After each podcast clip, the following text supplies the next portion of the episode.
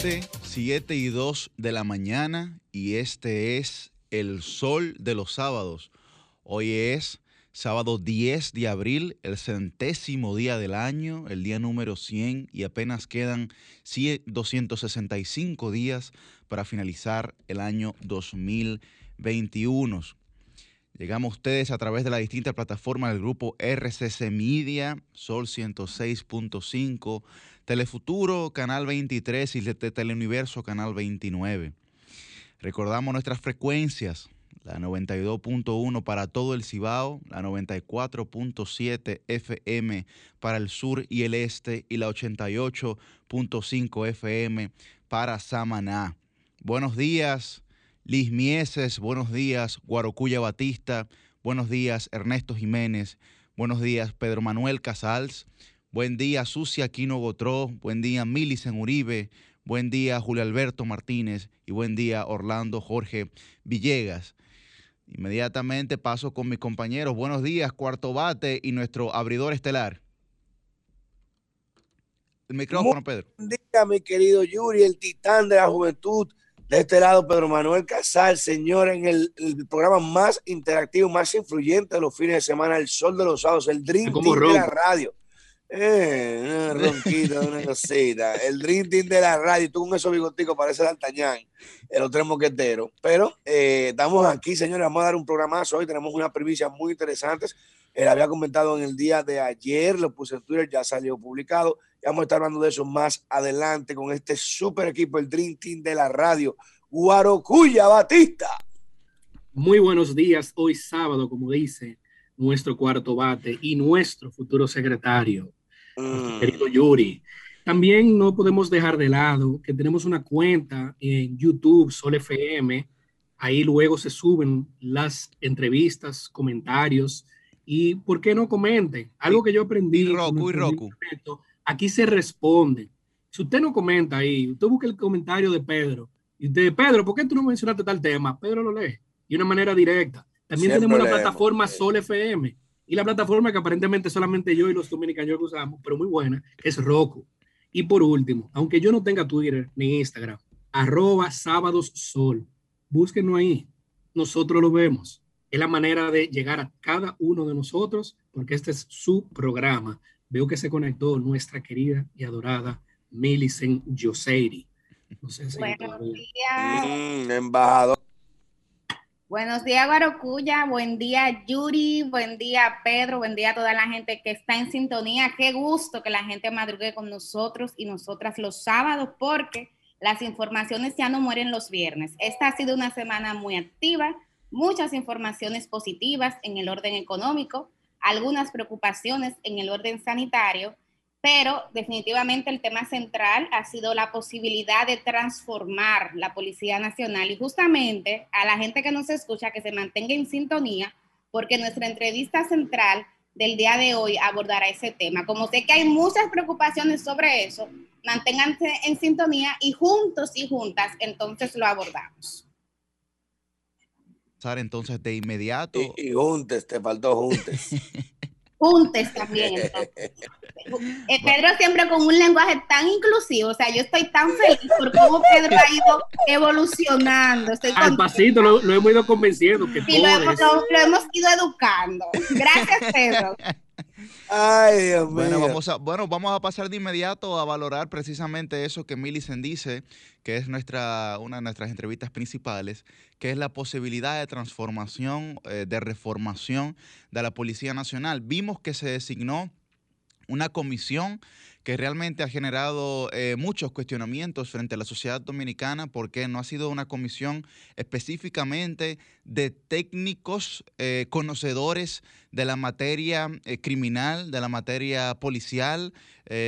nosotros entendíamos que en esa comisión debieron haber antropólogos, sociólogos, personas con capacidad de entender la sociedad dominicana desde un punto de vista científico y a partir de ahí poder tomar decisiones de transformación frente a la Policía Nacional. No ocurrió así.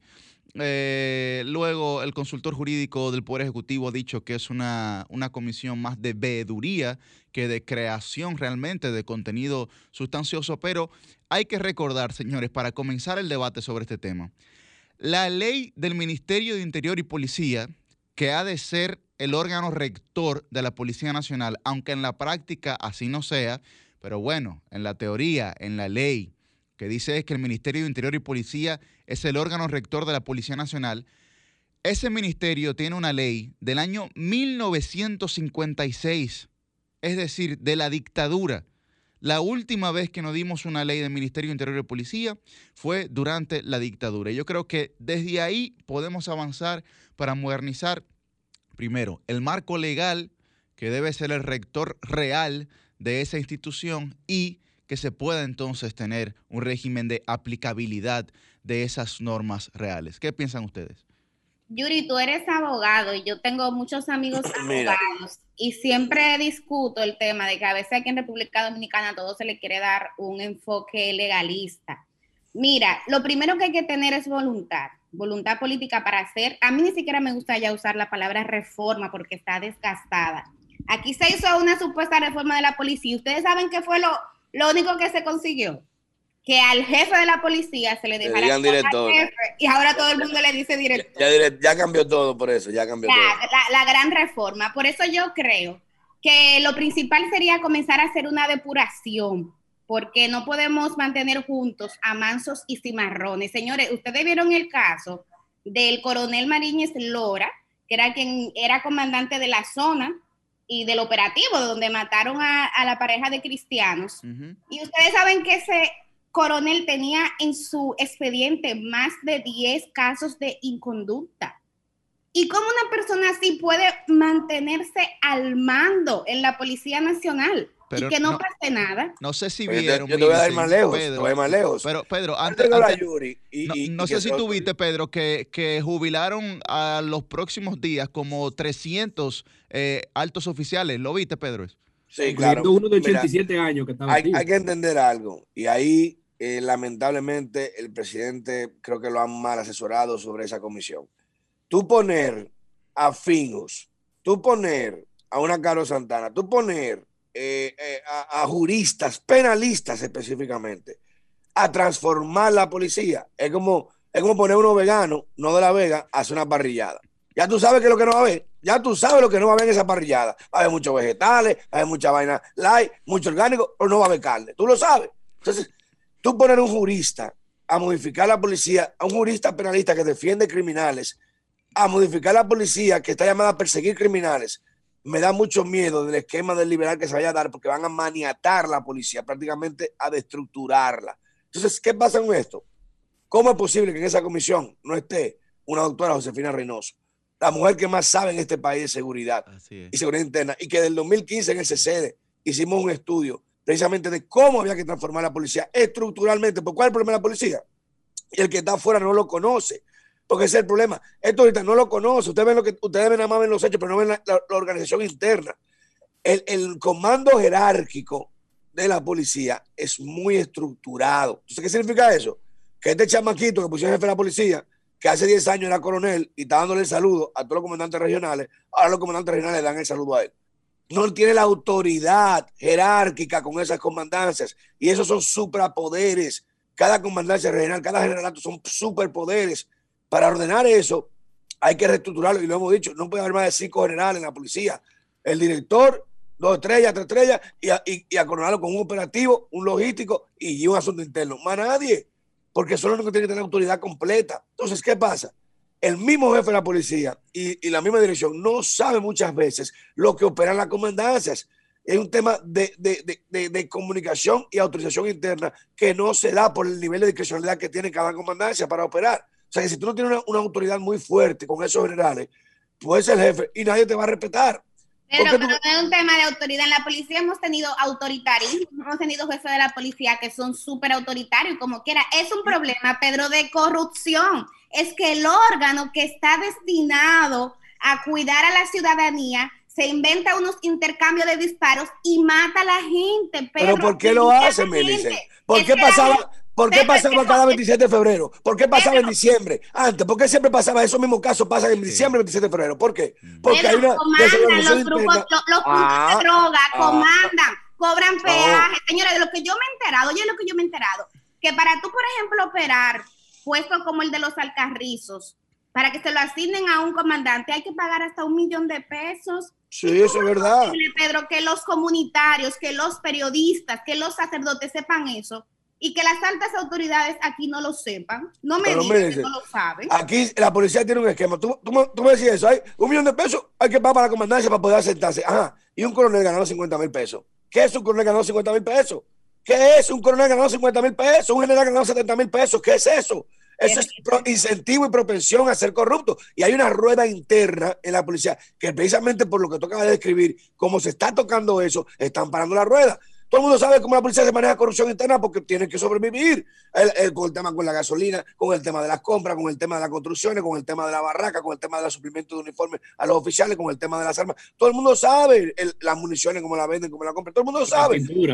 pero hay un dinero que eso se maneja internamente eh, y el que no entiende eso no sabe con lo que está jugando. Porque si tú paras esa rueda, eso era el que antes se ganaba 70 mil pesos, pero se metía 30 mil, 50 mil más, buscándose por ahí con la gasolina. Si tú le quitas eso, ¿por dónde va a buscar su cuarto? ¿Por dónde? O sea, tú no puedes hablar de reformar la policía si no inviertes tenemos la policía que pagamos. tenemos la policía que pagamos. eso, por más tres pesos que ganen, que es verdad que lo ganan con oficiales como eso, no es posible transformar la policía. Y esos oficiales están corrompidos. Eh, hay, que, hay que apostar algo nuevo. Esa policía hay, que desbaratar. No, hay, tema de que, se fundó oigan, en oigan, 1936. Por, por, ahí que quieren ir. Hay que quitarla entera. No, no, cuidado. Nuevo, no, no. ahí tú pones a Jesucristo. Ahí tú pones a Jesucristo y si Jesucristo va a tener el mismo esquema, va a hacer lo mismo. el tema es operativo y de inversión. Un policía, un policía ganando 50 mil pesos, un oficial académico coronel ganando 50 mil pesos, es una locura. En cualquier país del mundo te dan 50 mil pesos un, un policía sargento de mierda. Entonces, no es un tema de que hay que quitarlo todo, pero no sé, no. De que tú le pongas cuarto, hay muchos policías buenos que quieren hacer su labor y se han impedido. ¿Qué tú haces con los malos, con los que están acostumbrados oh, a dar conducta? No, y, si no, y a, dar tumbe. ¿Qué tú vas a hacer con esos si no, si ¿Aumentarle el sueldo? No, si no se adaptan. Si no, sí, se, aumentan, se aumentan y si no se adaptan, se van. Pero, pero, pero, pero son criminales. Ajá, me dice, y tú la condenas. Tienen que estar presos por pero Dios, tú, ajá, y, y están presos. ¿Tú lo metió la justicia? La, justicia o sea, mírate como tú, mírate como tú, para un caso pides condena, muerte, rápido, quítenlo. Pero para otro, hay que esperar que la justicia actúe. Hay que esperar ¿Cómo cuáles? ¿Cómo cuáles? A ver. entonces, entonces, que tú eres muy garantista. Ah. comentario margen sobre lo que están comentando ambos, que ambos tienen razón, ambos tienen razón, pero hay que darle eh, a quien se lo mencionó Pedro. El presidente de la Comisión de Interior y Policía de la Cámara de Diputados, Carlos Sánchez, y el vocero, el bloque diputado del PLD, sí, ambos son del PLD, Gustavo Sánchez. Ambos hicieron unas aseveraciones muy importantes el día de ayer. No se está criticando las condiciones morales, profesionales de los integrantes de esta comisión, para nada. Lo que se está criticando es que representan un grupo variopinto que no tiene especialidad en seguridad ciudadana. Y si tú los juntas a todos, muchas veces no se sabe lo que se va a sacar de ahí. Hay miembros muy, muy maravillosos que pueden aportar mucho. A título personal, yo pienso que Muki San puede hablarnos mucho sobre la historia completa del país y desde cuando la policía medio buena se fundó cuando Lili. Pero la quiero mucho, Muki en Adriana Sanben, pero no sabría decirte si es especialista en temas de seguridad ciudadana. Pedro mencionaba a Carolina Santana Sabá, ella es muy popular, joven, destacada, pero esto es su área de especialidad. Incluso el arzobispo, Monseñor Francisco Soria, parece que el presidente lo han asesorado de que nombre una comisión de eh, personas con muchas luces mentales para que haga asesoría.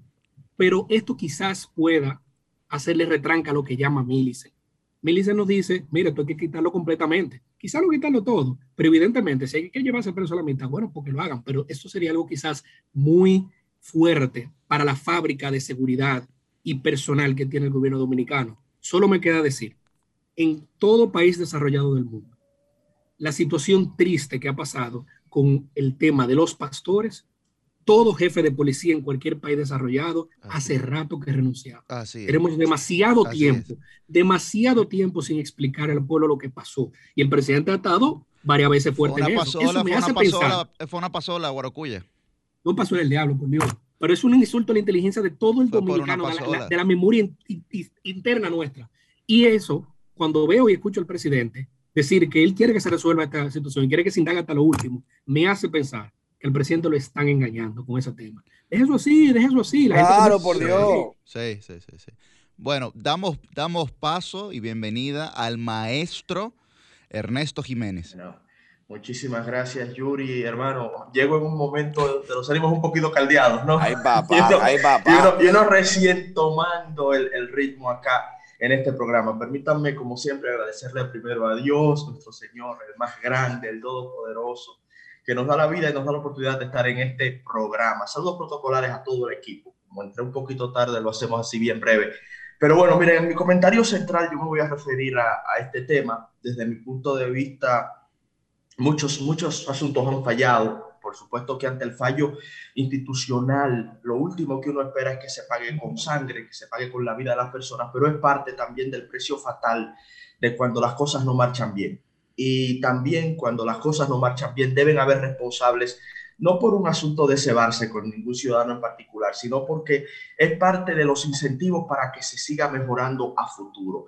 Ya luego de la pérdida irrecuperable solo queda avanzar, solo queda revisar qué está fallando y tratar de eh, activar mecanismos institucionales que permitan que no se repita la tragedia. Eh, un asunto, bueno, que, que, más adelante nos referiremos en nuestro comentario. Una noticia que sí nos gustaría nos permitieran abordar de inmediato es la lamentable muerte de una novena niña ya, nueve, nueve niños fallecidos por difteria y, bueno, con la muerte de esta niña en la, en la, noche de ayer, se suman ya a los ocho que habían lamentablemente fallecido en el hospital infantil el Robert Reed Cabral.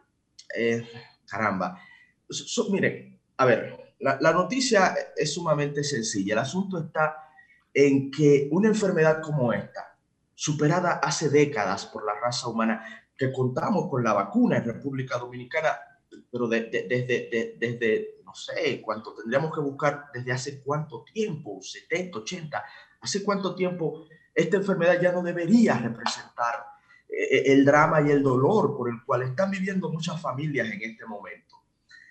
Parece que hubo un descuido también. Este asunto del COVID, ustedes saben que concentró todos los esfuerzos del sistema médico dominicano y eso lo entendemos inclusive muchas familias dominicanas que han sufrido, eh, que han sufrido otro tipo de enfermedades, cuando uno buscaba, sobre todo hace unos meses, eh, atención médica, esto llegué a vivir con familiares, muchos centros estaban sencillamente desbordados por el tema del COVID y la capacidad de muchos médicos también estaba desbordada por el tema del COVID.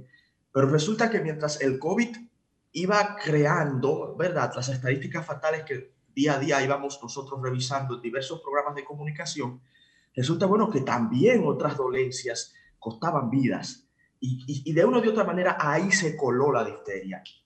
Ya el Estado dominicano reconoce la emergencia sanitaria que esto representa y esperamos que se tomen las medidas porque e, e, es el mismo caso que, que tratamos a inicios de este breve comentario. O sea, ya tenemos que trabajar a futuro lamentablemente ya se perdieron nueve vidas de nueve niños. Es un asunto inenarrable, es un asunto, no hay palabras para calificar eh, la tragedia que esto representa. Y por supuesto nuestra solidaridad y nuestra condolencia a sus familiares, pero hay que, hay que actuar, hay que actuar y actuar ya para que no fallezca un niño más por este tema. Son 11 niños que están en cuidados intensivos. Este, bueno, eran 11 niños.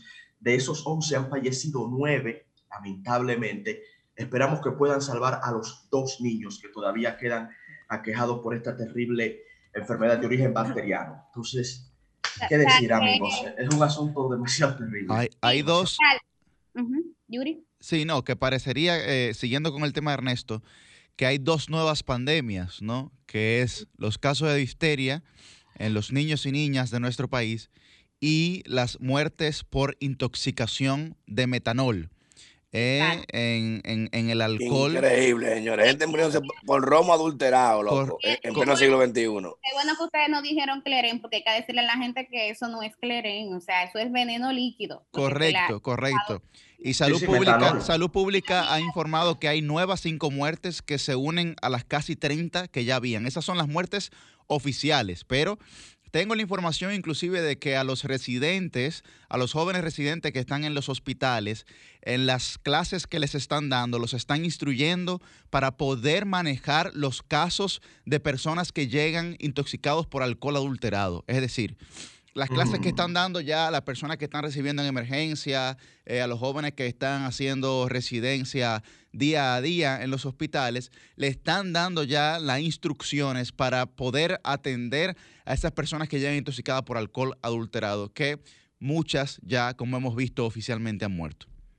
Mira, sobre eso que decía Ernesto, eh, tal vez utilizar eh, este programa tan influyente para decirle a quienes nos escuchan, que revisen, que revisen el esquema de vacunación de sus hijos e hijas, porque como tú decías, es una enfermedad prevenible, pero ¿qué ha pasado? Con el, con el tema del COVID, o sea, todo el mundo se atrasó. Yo misma, que tengo un bebé pequeño, tuve que postergar la aplicación de una vacuna porque el centro de vacunación estaba cerrado. Recuerden que duramos un año completo bajo pandemia y con mucho confinamiento y con muchos hospitales y clínicas que fueron declarados centros COVID y solamente se atendían estos casos. Pero sí decirle, eh, para, porque tal vez han escuchado mucho difterio, o sea, hay síntomas que le pueden ayudar a identificar. El tema del dolor de garganta es básico, la fiebre y los escalofríos. Entonces, si hay un infante con estos síntomas, es bueno revisar, pero también eh, revisar el esquema de vacunación, las primeras dosis de, de la vacuna contra la difteria, que es la de PAT o DPT, se pone entre los dos y cuatro meses y luego se van haciendo refuerzos a los 18 y entre los 4 y 12 años. Entonces es importante que todo el que nos esté escuchando revise ese esquema de vacunación para verificar que sus infantes estén al día. Si usted tiene una familia que tiene infantes, hasta un vecinito, porque es grave, señores. o sea, ya tenemos varios infantes muertos y lo que hay que hacer a partir de ahora es tratar de alertar para que no muera un niño o una niña más. Damos la bienvenida ahora a nuestra querida Susi Aquino Botorro, que se suma a este sol. De la versátil, Susi Aquino. Muchísimas gracias, Milicen, y también a todos mis compañeros, a Yuri, a Ernesto, a Guarocuya, que lo veo ahí con un fondo internacional eh, para ambientar su participación desde los Estados Unidos. Miren, hay un tema que quería comentar brevemente que a veces nos parece una información eh, con poca importancia hasta que llega el momento de nosotros tener que estar pendientes a su evolución y es en relación a la temporada de huracanes que se inicia oficialmente el primero de junio, pero que eh, pues ya las actividades y, en cuanto al cambio climático, todas las actividades atmosféricas, muchas veces se salen de ese periodo, empiezan a veces mucho antes y terminan eh, después. Y pues hay un nuevo promedio de actividad que va a reflejar más huracanes y tormentas en esta nueva temporada. Esto eh, lo indica la Administración Nacional Oceánica y Atmosférica de Estados Unidos, donde quiero citar que del periodo eh, de 30 años comprendidos entre 1991 y 2020 se aumentó hasta 14 tormentas por nombre y 7 huracanes, lo que revela que ha ido incrementando a lo largo de los años y pues basado en los registros acumulados del 81 al 2010, antes eran de 12 tormentas con nombre y 6 huracanes, es decir, que aumentó a dos, a dos tormentas más y a un huracán más para este eh, nuevo periodo en una manera concatenada en los últimos años. Se espera bastante actividad en los casos de huracanes eh, de categoría mayor, 3, 4 o 5 en la escala de identidad, eh, de intensidad, perdón, Zafir Simpson, se mantiene un promedio, para esta temporada ciclónica de tres ciclones que podríamos esperar.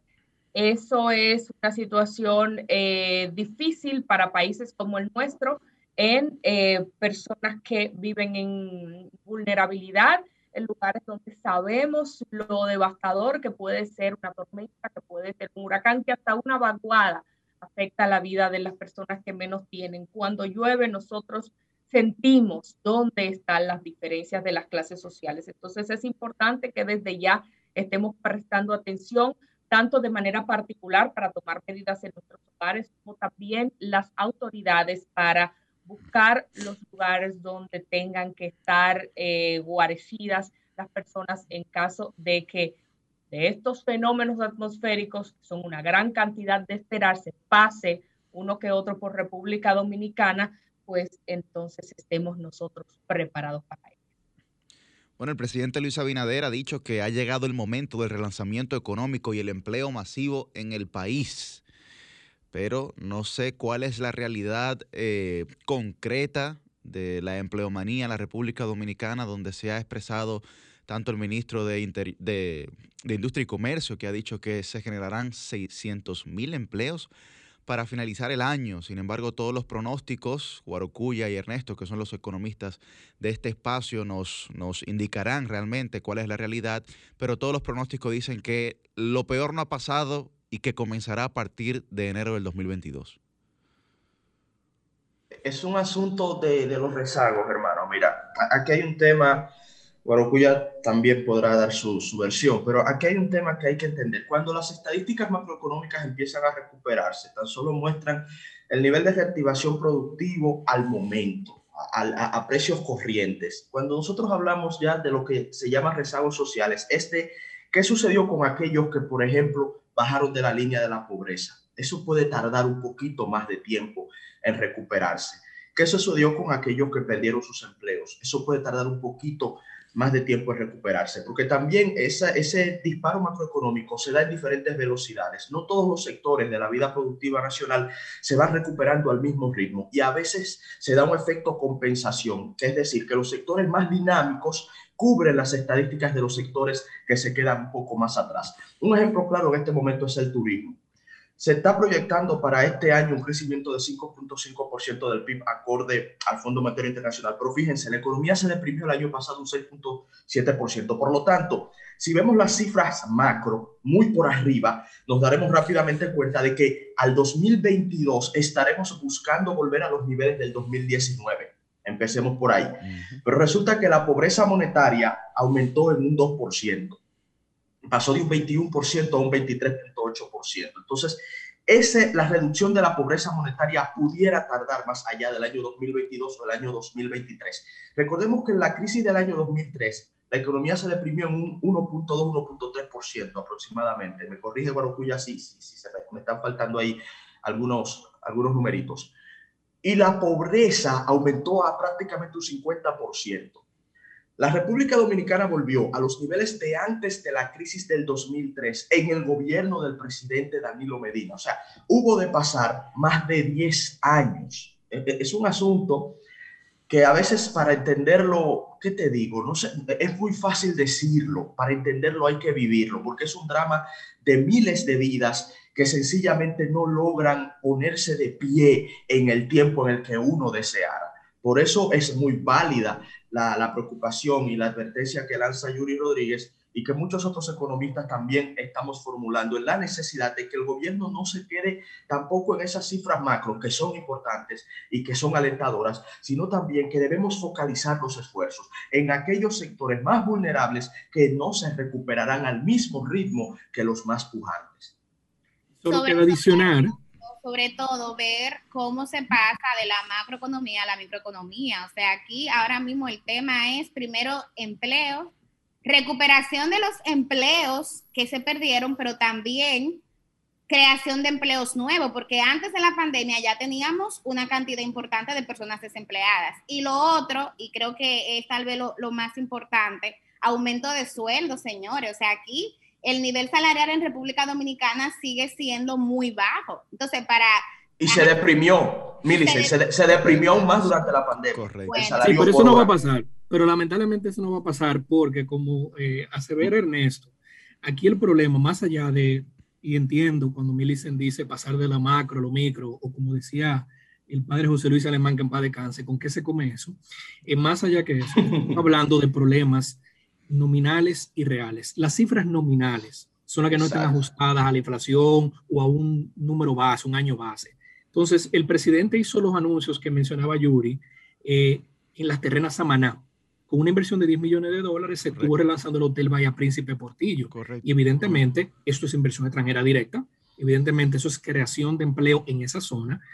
Pero, lamentablemente, para la solicitud de Millicent, no hay forma. Ningún economista con dos dedos de frente te va a decir que el primer gobierno, fíjense que le estoy diciendo primer gobierno porque él va a necesitar un segundo para lo que quiera hacer. En esta primera etapa del presidente Abinader no hay manera de conseguir eso. Salarios reales decentes que se ajusten a la necesidad, no lo hay.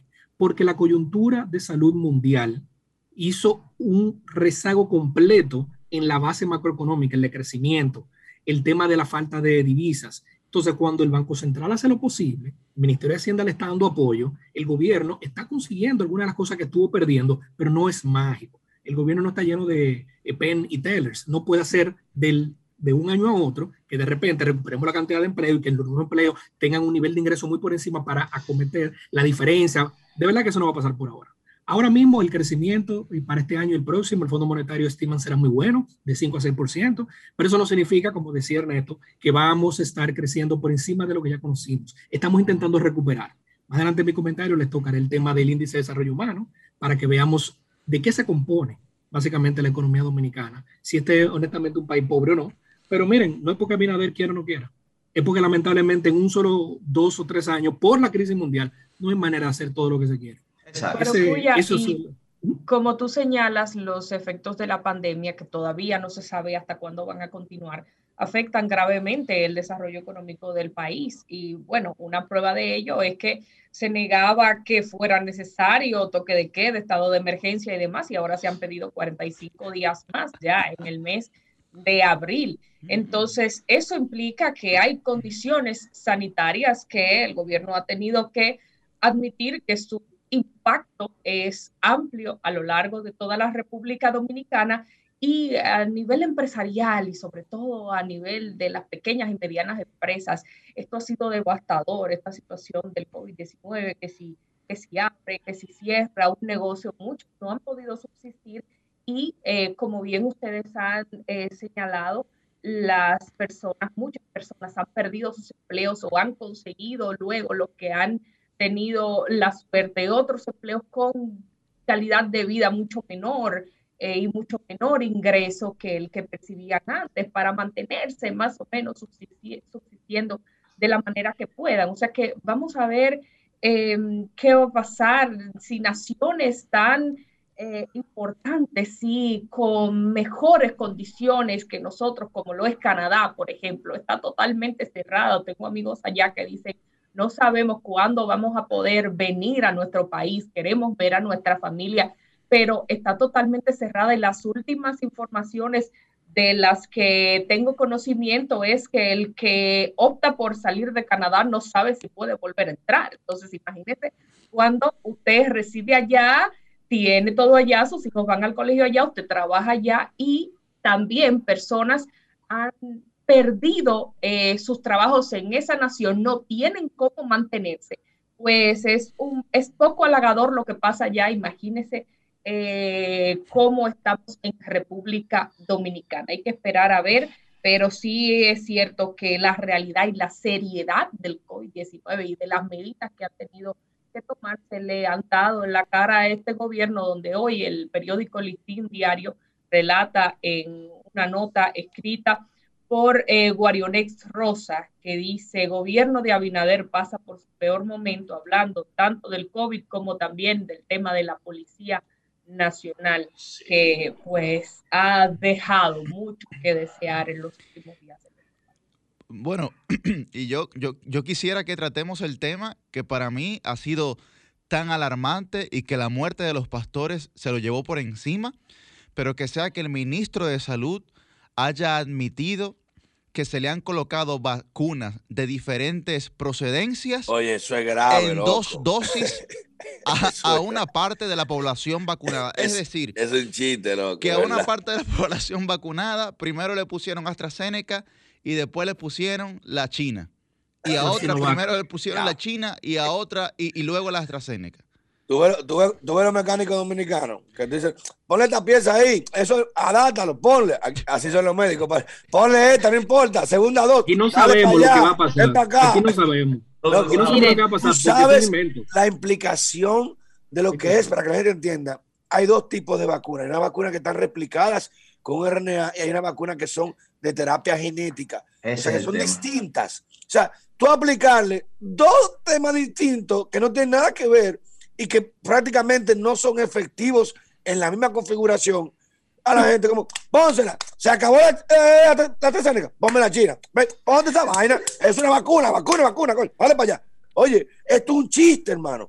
Eso es, surreal esa vaina. Es surreal, hermano. Uno no entiende eso es muy grave, es muy grave eh, y habrá que ver cuáles son las consecuencias. He, oído la opinión de algunos especialistas que dicen que simplemente van a desarrollar más anticuerpos, pero no, se sabe. El problema es que con ¿Qué, la vacunación no se sabe, pero lo más preocupante es que evidencia un protocolo que no se siguió y que afortunadamente se alertó. Exacto no sabemos si por ahí hay más casos de esto. Esto, es lo grave. y por otro lado, yo percibo, no sé qué opinarán ustedes, o sea, como que en algunos temas que tienen que ver con el manejo del COVID, las autoridades han ido bajando un poco la guardia. O sea, ellos le dicen a la población que no baje la guardia, pero en algunos casos las autoridades son ellos los que han bajado la guardia, señores. O sea, eso es un tema alarmante. Coincido con Yuri en la, en la gravedad del mismo pero hay otro tema, por ejemplo, vimos cómo durante todos estos días la cantidad de pruebas PCR aquí se disminuyó bastante.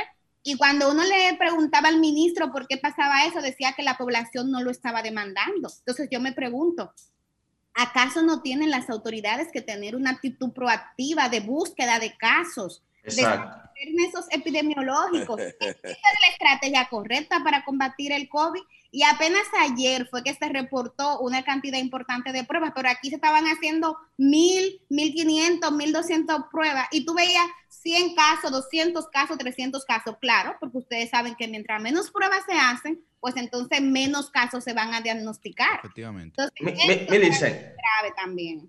A mí un amigo, y justamente para que me hiciera eco de esto en este espacio, me envió el siguiente dato, que yo lo publiqué en un tweet ayer. En, en enero, la cantidad de pruebas reportadas promedio bordeaba los 8.000, las 8.000 pruebas promedio en el mes de enero.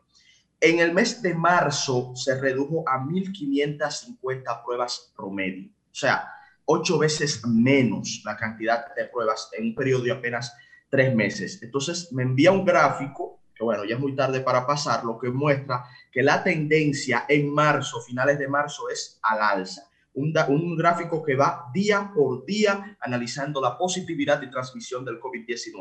Y ustedes saben lo que pasó en la Semana Santa. Entonces, hay que reforzar. Uno siempre, y yo insisto con esto, hacemos la advertencia con la mejor buena fe pensando a futuro, porque ya el pasado es invariable, no lo podemos tocar, tan solo lo podemos analizar, sacar lecciones para corregir hacia futuro, presente y futuro. Entonces, hay que reciar con las pruebas, hay que ser proactivos, como dice Millicent, no podemos dar esto al simple hecho de que, bueno, es que el ciudadano no está viniendo al centro, muchos ciudadanos se están atendiendo en la casa y eso ha traído consecuencias fatales también. Hay que seguir con las zonas en donde salen brotes, donde se detectan mayores vulnerabilidades, como se ha hecho en el pasado. Hay que intervenirlas. Hay que ser proactivos en este tema porque es un tema que cuesta vidas humanas. Todavía se están muriendo dos, tres, cuatro fallecidos por día por este tema. Lo vemos en los periódicos. Los que aún le dan seguimiento, porque también Millicent dice algo interesante. Hay como un cansancio.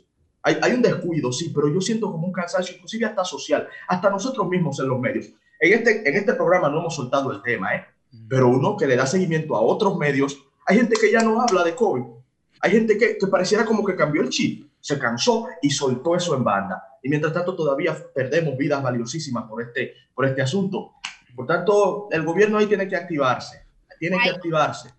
Hay un término que ha mencionado la misma OMS, que es fatiga pandémica, pero uno no se puede cansar, uno no se puede cansar, hay que seguir y sobre todo, y mira, para ser justo hay que reconocer a, a estas nuevas autoridades, a este nuevo gobierno, hay que reconocerle el mérito de la mm. vacunación o sea, que un gobierno que, que, buscó vacuna por donde sea. República Dominicana es de las naciones que muestran mm. mejor mejores avances en el tema de vacunación. Eso es importante. lo, que hay 40, lo que hay 40 millones perdidos todavía que no sabemos dónde, qué, es lo que se va a hacer con esa vacuna.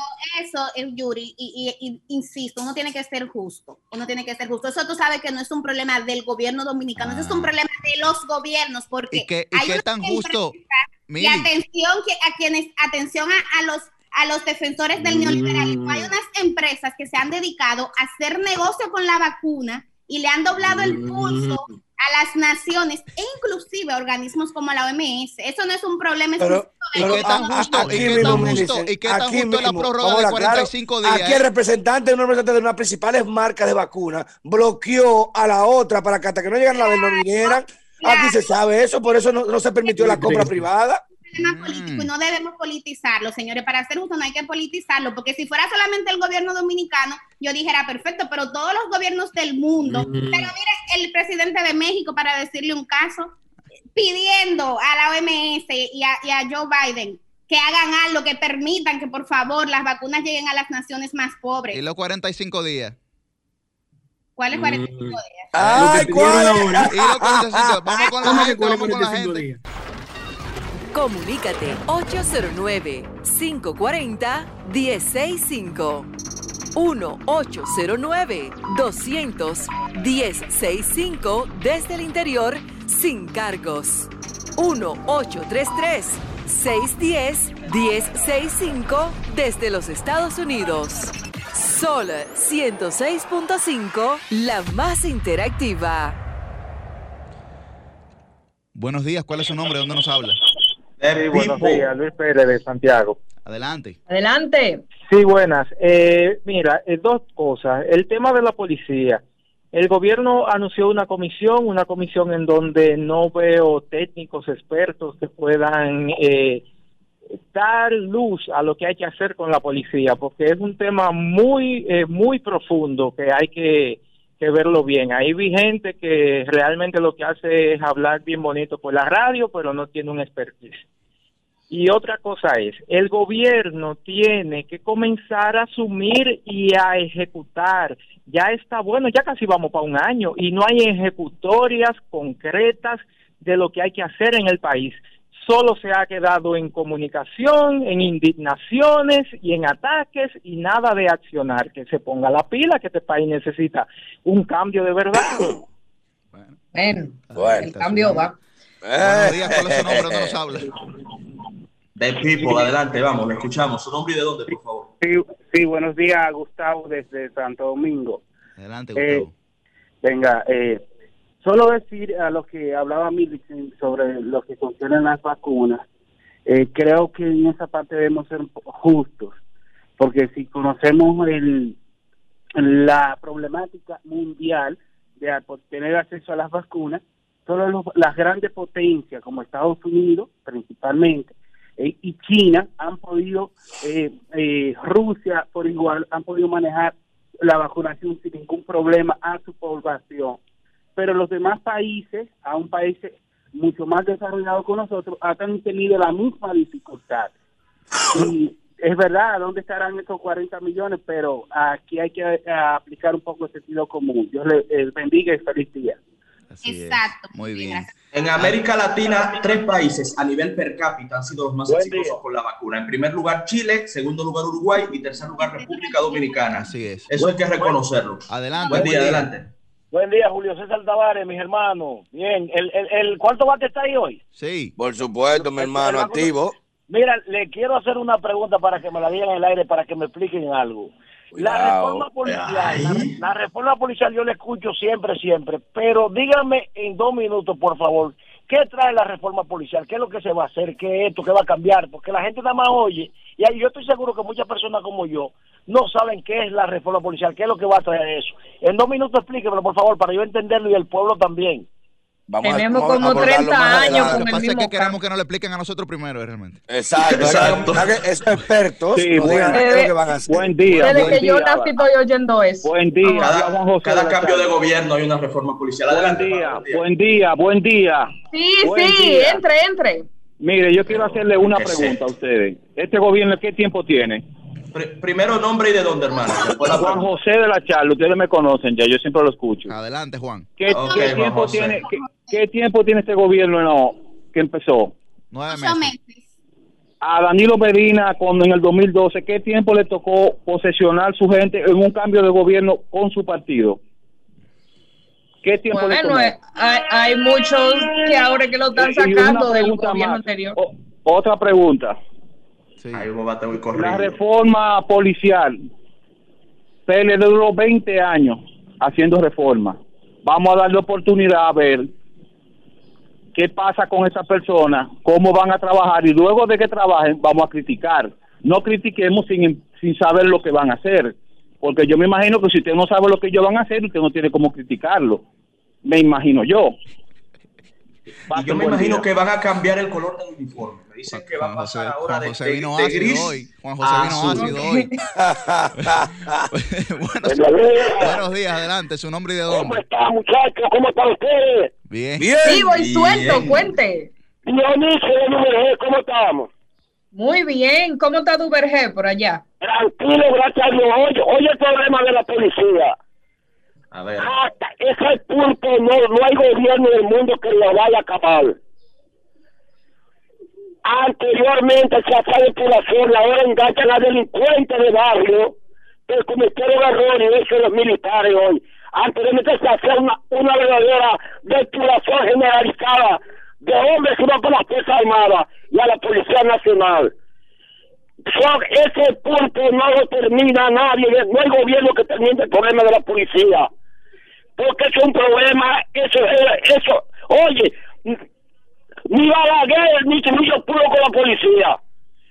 Y es que un mental al pueblo dominicano, nadie va a acabar con ese problema de la policía. Que pase buenos días. Gracias. Su llamado. Buenos días, ¿cuál es su nombre? ¿Dónde nos habla? Pero hay que hacer algo, ¿no? algo hay que hacer. Adelante, su nombre Buenos días. Eh, el, León de Manhattan. Adelante. El Lion. El León. Déjenme, hacer mi comentario. Eh, lo primero es sobre la reforma.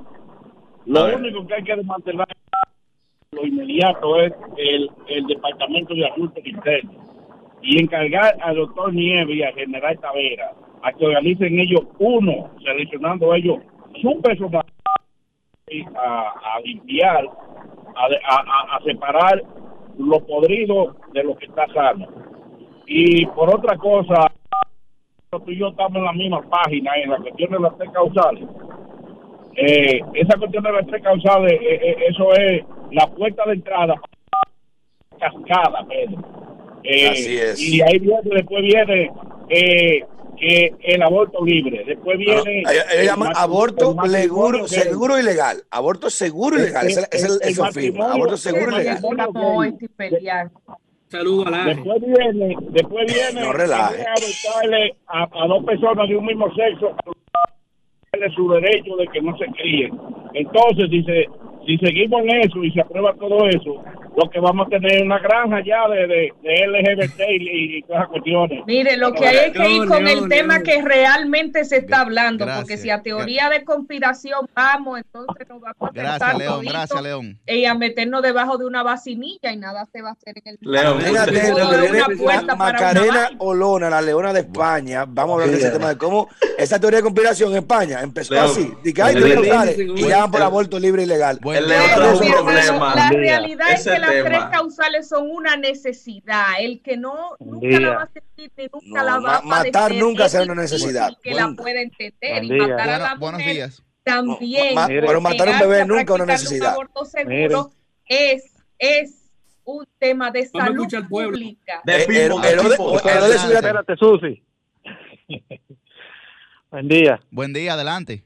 Eh, miren, este, yo le aplaudo mucho su comentario, pero el, el que está de tú mismo, Yuri, yo lo que dijiste, que, que hay que tener antropólogo, eh, psicólogo, eh, científico, pero el PLD, tú, el PLD, oye, porque no hay que negar, el PLD es un país, es un, es un partido de personas preparadas y tuvieron todos esos antropólogos, filósofos, científicos ahí en ese partido y duraron 20 años dándole canquiña al pueblo con esto de la policía y con todas las cosas y con toda la corrupción. Señores, lo que hay que tener, lo que esa comisión lo que tiene que tener gente honesta y si, y si dicen una cosa, si coordinan una cosa, hacerla, no tener ganos científicos, que los ganos científicos lo que tiene el PLD, lo que hicieron fue dañar el país. Pase un buen día. está bien. Yo lo, yo lo, yo lo acepto. Es lo que piensa. Buenos días. ¿Cuál? Esa, es la democracia, esa es la democracia, hermano, esa es la democracia. Sí, buenos días. ¿Cómo están, muchachones? Muy bien, adelante. Bien. Juan, Tavares le saluda. ¿Cómo están todos? Adelante, Juan. Muy bien, Juan. Adelante. Ayer, escuché una información que me agradó mucho, que el ministro de Servicios Especiales de la Presidencia anunció que van a como relanzarte y que ella aprende contigo. Eso es muy bueno porque aquí hay mucha gente que está analfabeto y hay mucha gente que no están declarados, que van a declarar también la gente que tiene la alta tardía. Eso es muy bueno por este señor y por el gobierno que va a comenzar a buscar la gente que no está declarada. Así que muchas gracias, muchachos. y le van a dejar ese mismo nombre, me sorprendería. sí. Vamos que ahora estamos cambiando el nombre a todo. Eh... Buenos días, ¿cuál es su nombre? ¿Dónde nos habla? Sí, buenos días. Una cosita con relación a las tres causales. A mí me ha preocupado mucho escuchar a muchos médicos eh, que no apoyan las tres causales. De hecho, oí una entrevista ayer de una de una doctora científica donde ella eh, ratificaba que los médicos hacían abortos cuando cuando había eh, inviabilidad. Claro que lo hay, más de 200 al año se Ellos lo hacen. Ahora bien, lo que ellos no entienden es que las tres seguro que ellos están haciendo, porque ahora mismo ellos lo hacen, pero lo hacen de manera ilegal y no lo hacen. Entonces, cuando yo los escucho diciendo, cuando yo los escucho diciendo que, que no apoyan las causales, es eh, eh, diciendo de que ellos apoyan a que se les meta preso por lo que ellos están haciendo. Así exactamente. Así de contradictorios son. Tienes razón. la mayoría de los médicos que dan estas declaraciones casi siempre son personas con un estrecho vínculo religioso a, las estructuras eclesiales. adelante. Adelante, ¿cuál es su nombre? ¿Dónde nos habla? Me saluda Merán de aquí de los Guaricanos. Ah, adelante, Merán. Un abrazo. Dale, Merán. Un abrazo para todos. Mira, yo veo el presidente empeñado, simplemente está empeñado en reformar la policía. Y él sabe, a lo que se está intentando. Y por otra parte, siempre tengo que hablar de nuestro alcalde de Santo Domingo Norte, Carlos Guzmán, que ha identificado cada entrada al municipio con una taza con el nombre de Santo Domingo Norte y bienvenido a Santo Domingo Norte. Y está trabajando para que nuestro municipio eh, sea uno de los municipios mucho más limpios de lo que se está manteniendo ahora mismo. Pasen muy buenos días. ahí está su llamado. Buenos días, ¿cuál es su nombre? Habemos alcalde en Santo Domingo Norte. ¿Su nombre y de dónde le escuchamos? Doctor Ariel Pérez, eh, quiero hablar sobre las tres causales. Adelante, doctor. Adelante. Mire, yo tengo 57 años de ejercicio y gran parte de mi ejercicio ha sido en el área de la obstetricia, porque fui el que introdujo en el país la analgesia y la anestesia en obstetricia en el año 1970. Y entonces me ha tocado participar en alrededor de unos 15 o 16 mil partos. Quiero decirle lo siguiente, la discusión de las tres causales solamente tiene que mirarse desde un punto de vista científico y científicamente, absolutamente científicamente, hay vida en el momento de la concepción, cuando hay una sola célula. Todos ustedes que están en ese programa tan equilibrado y tan bueno, fueron una sola célula y en esa sola célula estaba el ADN, que es lo que caracteriza a cada persona. Y resulta que nadie ha tenido un ADN igual que el de otra persona, ni nadie tampoco lo va a tener. Eso está en una sola célula. En el momento de la concepción hay vida. Lo dicen no sacerdotes religiosos, sino lo dicen todos los premios Nobel de medicina. No hay un solo premio Nobel, ni hay una sola eh, eh, persona científica que diga que no la hay. Hay vida ahí. Miren a Yamanaka, miren a otros premios Nobel que hablan de que hay vida en el momento de la concepción. ¿Y qué vamos a hacer con esa vida? ¿La vamos a eliminar? No, matarla, matarla. En las plantas hay vida. Matarla. No, matarla. Fíjese, oigan la comparación. Y los una planta la comparan con un bebé. También. Oigan la comparación. una bacteria en Marte es vida para esta gente, pero un es vida. Oigan eso. Eh, eh, muriendo, las no hay son vegetales. Estamos hablando de vida humana.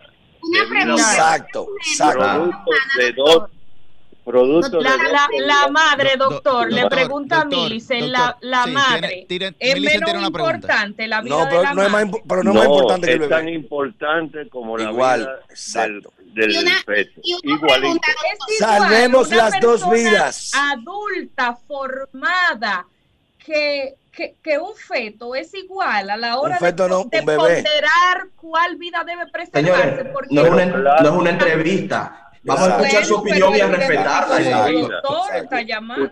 Usted no Pedro puede está estar en incidentando, contra de la vida. entonces si él habla, Usted no puede hablar. estar en contra de la vida. Usted no puede estar en contra de la genética. Matar un bebé nunca es una solución, por Dios. Sí, pero vamos, a- vamos a permitir que él Vamos- vamos a termine permitir que el Por doctor favor, concluya, deja por favor. que el señor hable. Mira, yo, yo quiero que ustedes tengan en cuenta esto. El padre de la genética dice que hay vida en el momento de la concepción. Si hay, hay vida, no hay que discutir mucho más. Ya. Simple y sencillamente tenemos que proteger esa vida, como igualmente protegemos la vida de toda la persona, Como incluyendo establece la. Constitución de la República. En casos Pedro, vamos, vamos a esperar que Eso él no es lo que plantea. No, es que estamos como equivocados. que No. ese feto es inviable una vez sale del útero. ¿Por qué hay que Muchas gracias, doctor. Gra- gracias, doctor. No, no, es que, es que ¿Por no, es que, ¿quién dice que es inviable? ¿Quién dice Hola, por Dios? Gra- pero está hablando de ciencia. la gracias. No, gracias, Nick Jensen dijeron que era inviable y tiene fuera. 30 años vivo. A los Eh, tre- Sol 106.5, la más interactiva. Una emisora RCC Miria. El sol de los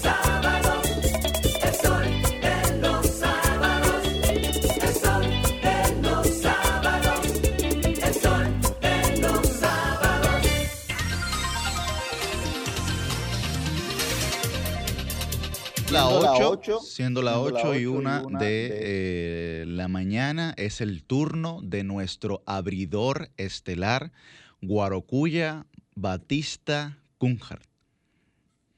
Muy buenos días, mi querido Yuri E. Rodríguez, Pascal, y a todo el equipo que se nos une y nos sintoniza desde temprano. Vamos a pedirle el favor, tanto a Yuri que está en cabina, como mi querido Ernesto, que lo estoy viendo, visualizando vía Zoom, que cuando estemos ya por los siete minutos me hagan una seña, vamos a intentar ser un poco, sintetizar las ideas. Hoy le quiero tratar dos temas eh, de mi especialidad, económicos, evidentemente, pero que nos seguirán impactando a la República Dominicana por los años venideros. Y ojalá que el pueblo dominicano, así como se habla bastante de el alcohol adulterado, así como se habla bastante de las tres causales, este tipo de tema la gente lo tome, lo desmenuce y adquiere un conocimiento general, porque estos son dos temas que nos van a impactar bastante por décadas y décadas.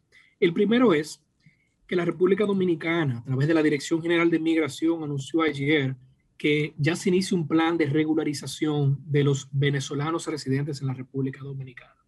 Brevemente hablemos. Usted, dominicano que nos escucha y nos ve, puede estar a favor o en contra de la migración legal. Históricamente, el dominicano tiene una situación de que es conservador en cuanto a la migración por la situación económica de nuestro vecino país que comparte la isla de la Hispaniola con nosotros, los haitianos. Haití es la economía más pobre de la, del continente completo. Evidentemente, el haitiano promedio que migra hacia la República Dominicana es un migrante económico. ¿Qué sucede? Que la Dirección General de Migración dice que hay unos 115 mil venezolanos en el país, la mayoría con estatus no legal. Estos no entraron nadie, ninguno entró volando una verja, una cerca o en una yola. Entraron legalmente, porque históricamente tenían un pasaporte, la República Dominicana tenía un acuerdo donde no se le exigía visa para 60, 90 días, venían, visitaban, pero por también ser migrantes económicos se quedaban en la República Dominicana. ¿Qué sucede? En general, si usted le pregunta a cualquier economista, le va a decir que las migraciones son positivas, las migraciones en general. El problema está en qué aspecto de la economía impacta. La migración haitiana hacia la República Dominicana tiende a ser una migración económica con un nivel educativo bastante bajo. Por consiguiente, el que es chinero, el que está trabajando en una colonia de azúcar, el que trabaja en una construcción, generalmente no necesita un título educativo de bachiller o de universidad y por consiguiente esas son las áreas que el migrante haitiano económico ataca. Hace que una construcción sea más barata. Empero, el nivel de replicar de lo que puede aportar hacia la economía se focaliza solamente en esa zona. Cuando la migración económica tiene un alto nivel educativo, que es el caso del venezolano, en promedio, el venezolano que migra hacia la República Dominicana, porque se quedó más de los 90 días o no, tiene un nivel educativo mucho más alto que el dominicano promedio. Prácticamente todos estos venezolanos tienen un título de colegio y más de la mitad tienen un título de licenciatura o similar. Vemos también muchos casos donde tenemos médicos y doctoras venezolanas que por el hecho de no tener la convalescencia eh, la convalidación, disculpen, de su título, están sirviendo de asistente de médicos, están sirviendo de enfermeros, pero son médicos de pleno nivel. En Venezuela son cirujanos, en Venezuela son eh, pulmonólogos. Viejo, yo, yo, conozco aquí, para que claro, yo tengo aquí uno de las de las de los tigres más duros que fue formado en Mossad en Israel, experto en armamento diferencial, o sea que sabe hacer, producir munición, armamento, todo. Era un general del ejército allá trabajando como Uber aquí.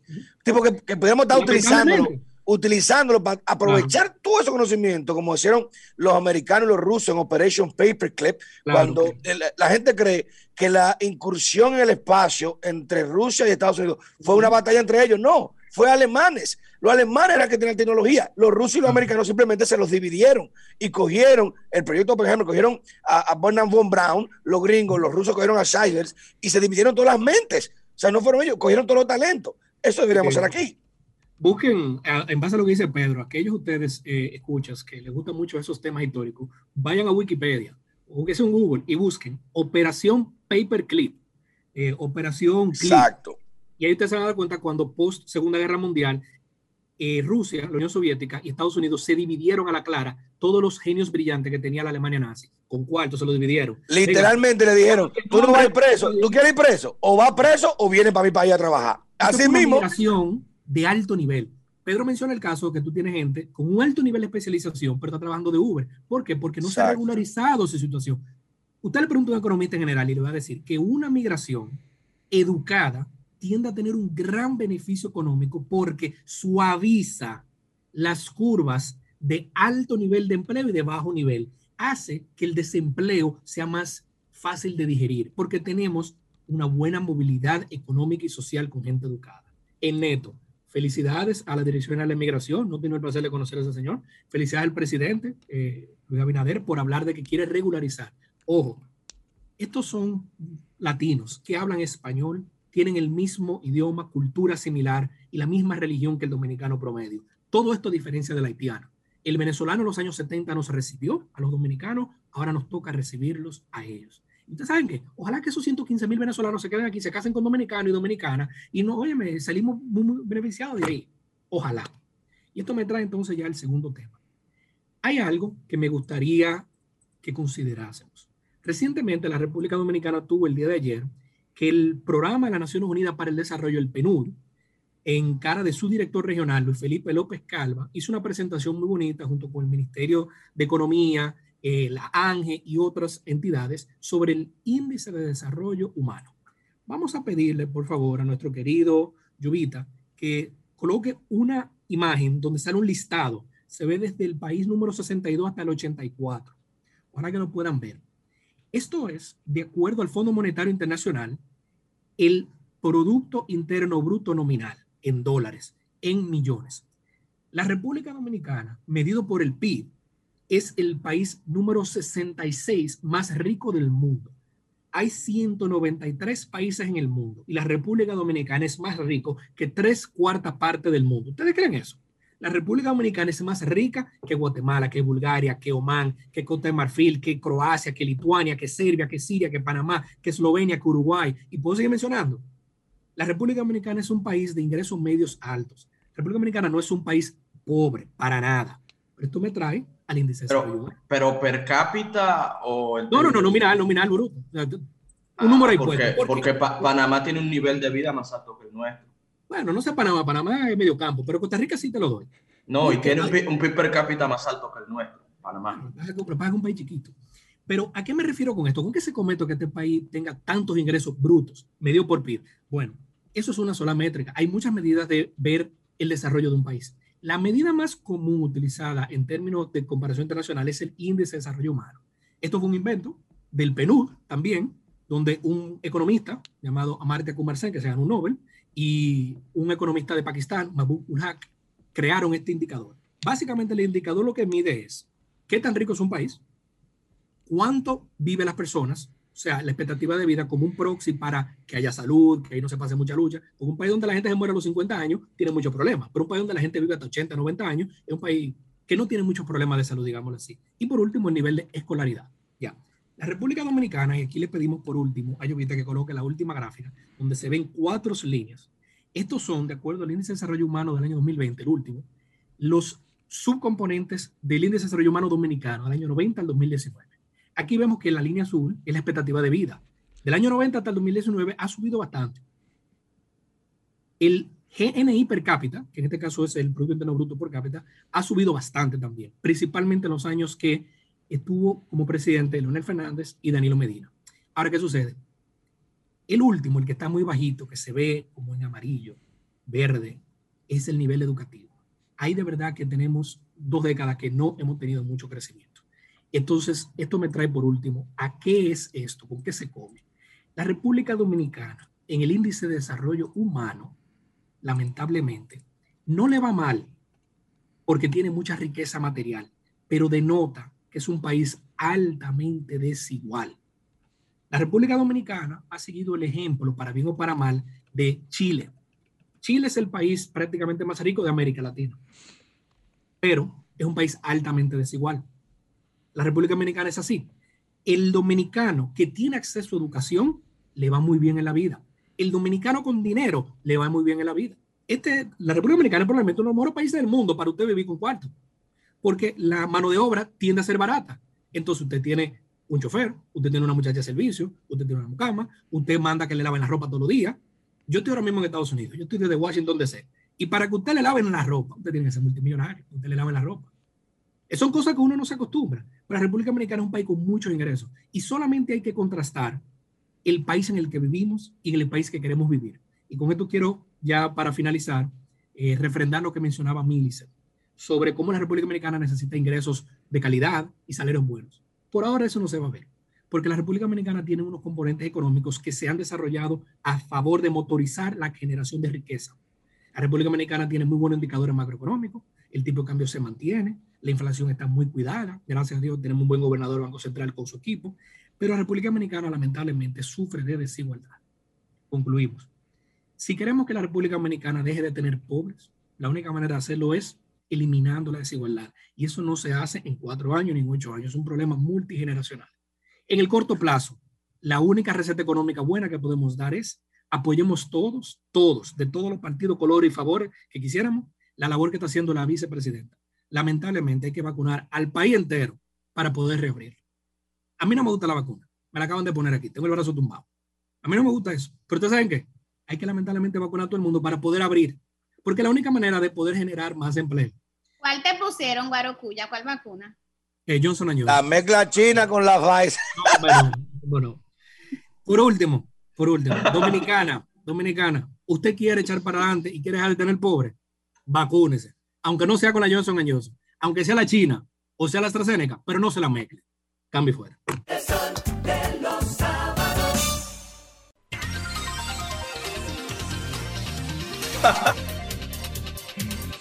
Bueno, no se la mezcla. Hay una vaina, eh. mezcla de vacuna. Se acaban la vacuna, mezclame esa, métela ahí. Ahorita sale la, la, vacuna, la COVID dominicana de Moca. bueno, siendo las, las 8 y 13 de la mañana, es el momento de la versátil. Ella baila, ella canta, ella, ella, ella hace vídeos explicándole a la gente cómo debe de hablar, qué cosas no debe decir y en qué momento sí decirlas. Con ustedes, con ustedes a las 8 y 13 de la mañana, Susi Aquino Gotro. La lista.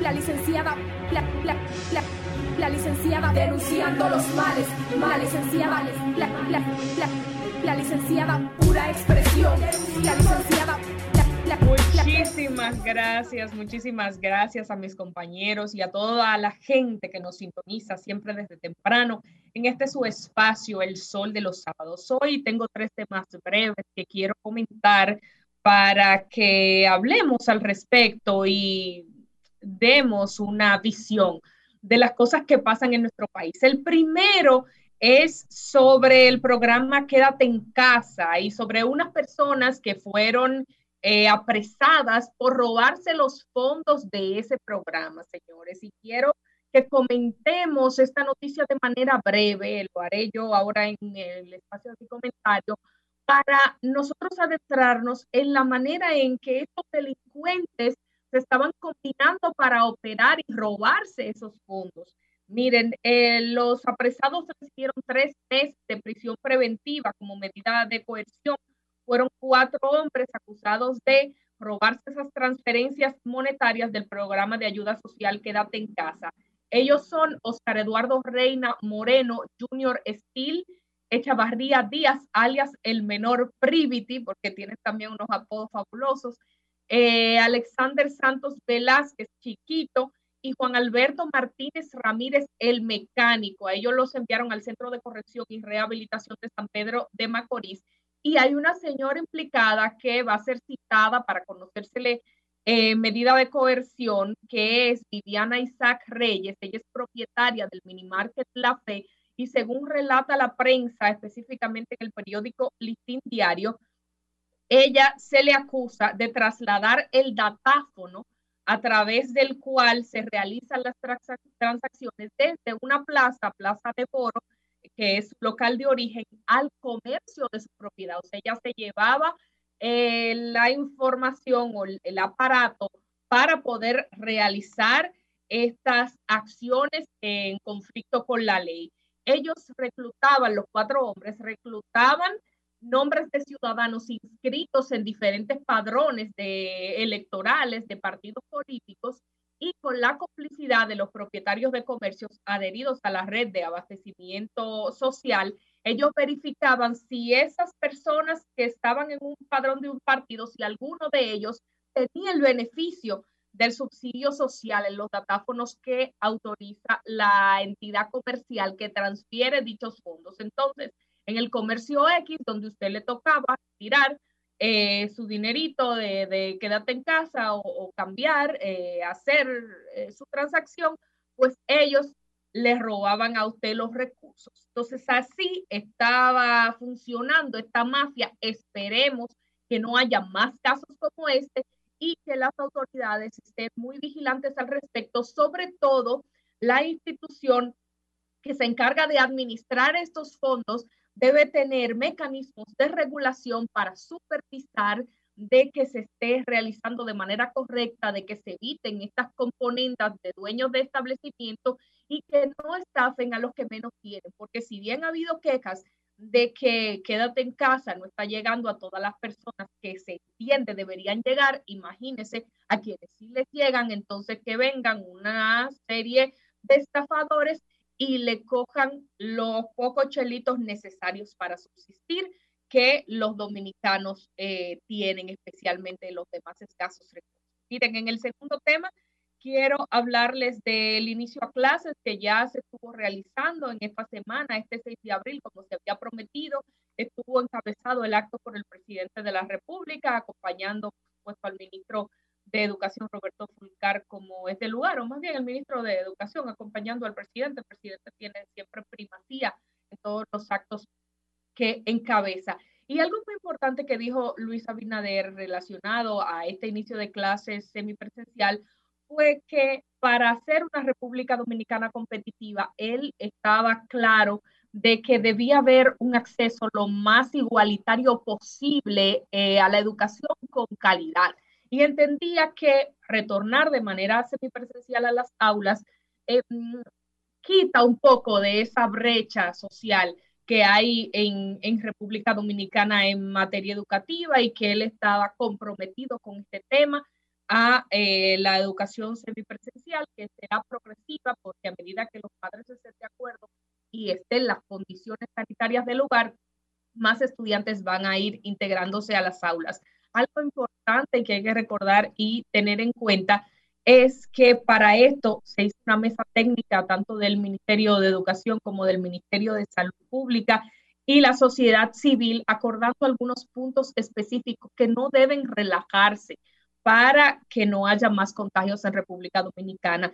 Y es que el nivel de contagio en los diferentes planteles y en este caso en los 48 municipios escogidos debe ser no mayor del 5% y garantizar que las condiciones de sanidad, de agua, de limpieza y de ciertas garantías estén presentes en estos planteles donde se vayan a recibir los estudiantes. Esto eh, no solo es importante tomarlo en cuenta desde el punto de vista de las autoridades, sino también desde el punto de vista de los gremios que deben hacer su papel de veedores en este proceso. Yo recuerdo en, en diferentes ocasiones que me tocó ir a realizar trabajos de manera puntual a algunos hospitales de nuestro país y siempre en los hospitales había una comisión encabezada por personas de credibilidad de la comunidad, por personal también de enfermería, por personal médico, que eran los encargados de velar por el cuidado de esas instalaciones y de que todo funcionara de manera correcta y tenían una voz para ser escuchado por los interlocutores de eh, las autoridades para que cuando algo no andaba bien, pues ellos señalarlo. Pues así mismo entiendo, debe ser el rol de las comunidades alrededor de las juntas de vecinos, alrededor de estos planteles, en este caso escolares. Y también, por supuesto, de la Asociación Dominicana de Profesores, donde Xiomara Aguante pues agradeció la vacunación que se haya realizado para el personal docente eh, del país y reconoció que son momentos muy difíciles para República Dominicana. Así que esperemos que todo surja de la mejor forma posible ante una situación tan complicada como es la pandemia del COVID-19 que ha tocado todos los puntos eh, de la economía y de la sociedad. Y el último tema que quiero tratar brevemente, le voy a pedir a Jovita que nos ponga el video soy el que yo soy el que rompo ventana aquí, ¿verdad? Yo soy el que rompo ventana aquí. Yo no rompo ventana. El dinero que es un chubero, que vive abusando de todo el presidente. A mí nunca, a mí nunca me sometieron a corrupción. Nunca he sido sometido por corrupto. ¿Usted quiere resolver la situación conmigo? La resolvemos en el campo de corrupto. Estamos votando. Nunca he sido sometido por corrupto.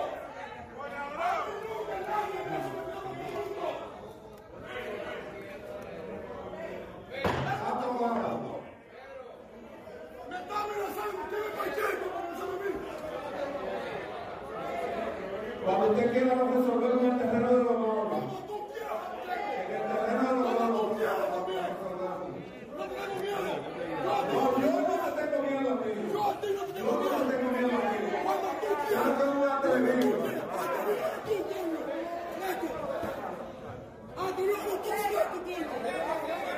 No, porque él te iba a hacer su chantaje para después estar buscando como presidente. Como le hizo Lucía Medina.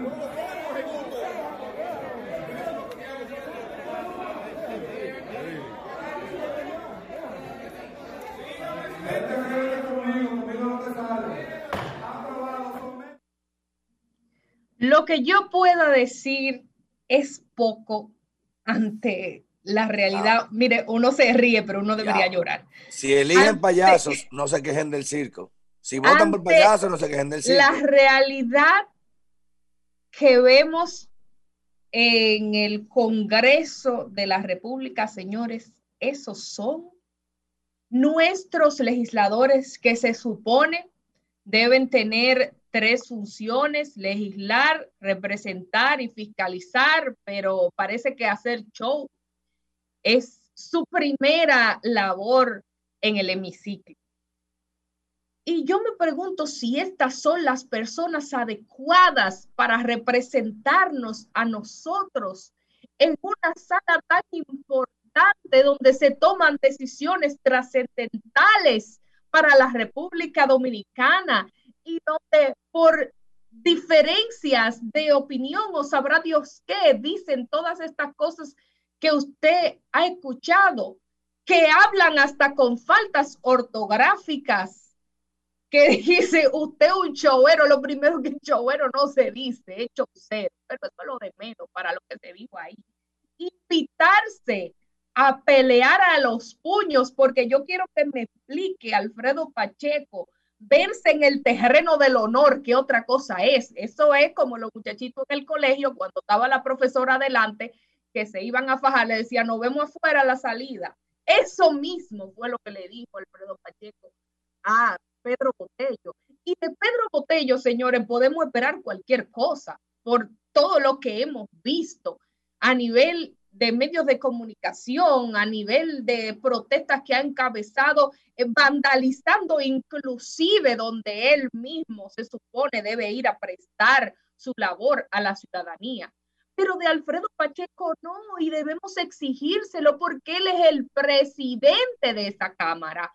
Y él tiene que llevar un comportamiento adecuado a la investidura que él posee, para lo cual él fue elegido. Y yo no me imagino, señores, y por esto eh, quiero que nosotros pensemos en la calidad de personas por las que votamos.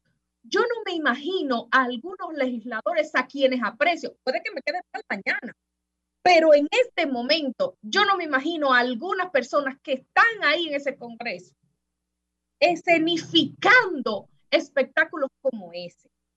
No me imagino en ese tipo de actitud a Eddie Montaz, no me lo imaginaré nunca. A Bolívar Valera, que tanto lo han querido acabar y ha dado cátedra de buen comportamiento, de principios de manejo, de trabajo.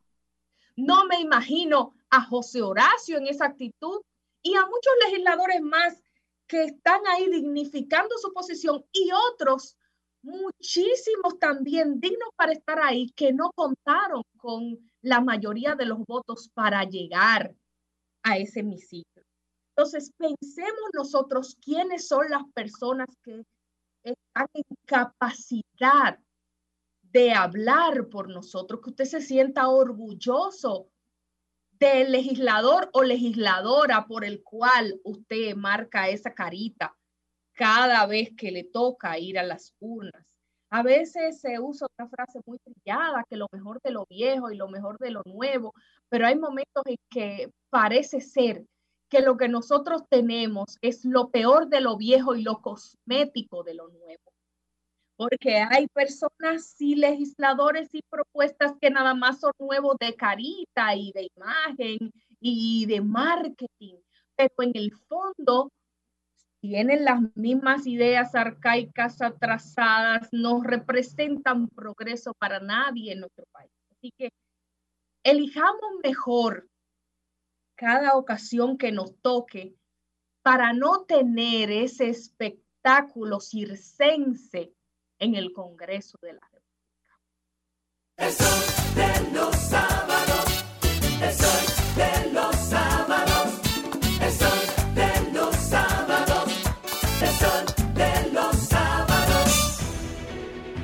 Sol 106.5, la más interactiva. Una emisora RCC Miria. Vamos, Pedrito.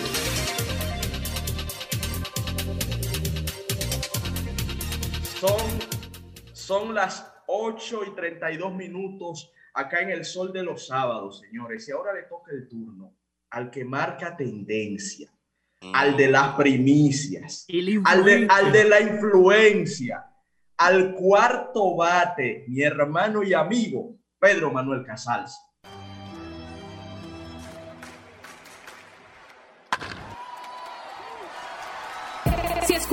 El jonrón, fue que llegó el cuarto bate para hablarte a la clara de los temas importantes. El bateador de poder del equipo dominicano, porque él ama su país y por él va a meter mano. Tiene la lengua calva, tú sabes, no tiene pelo, todo lo dice como es. Radical, nunca miedo. Él pelea por este pueblo porque es nacionalista y por las venas le corre sangre constitucionalista. Constitucionalista.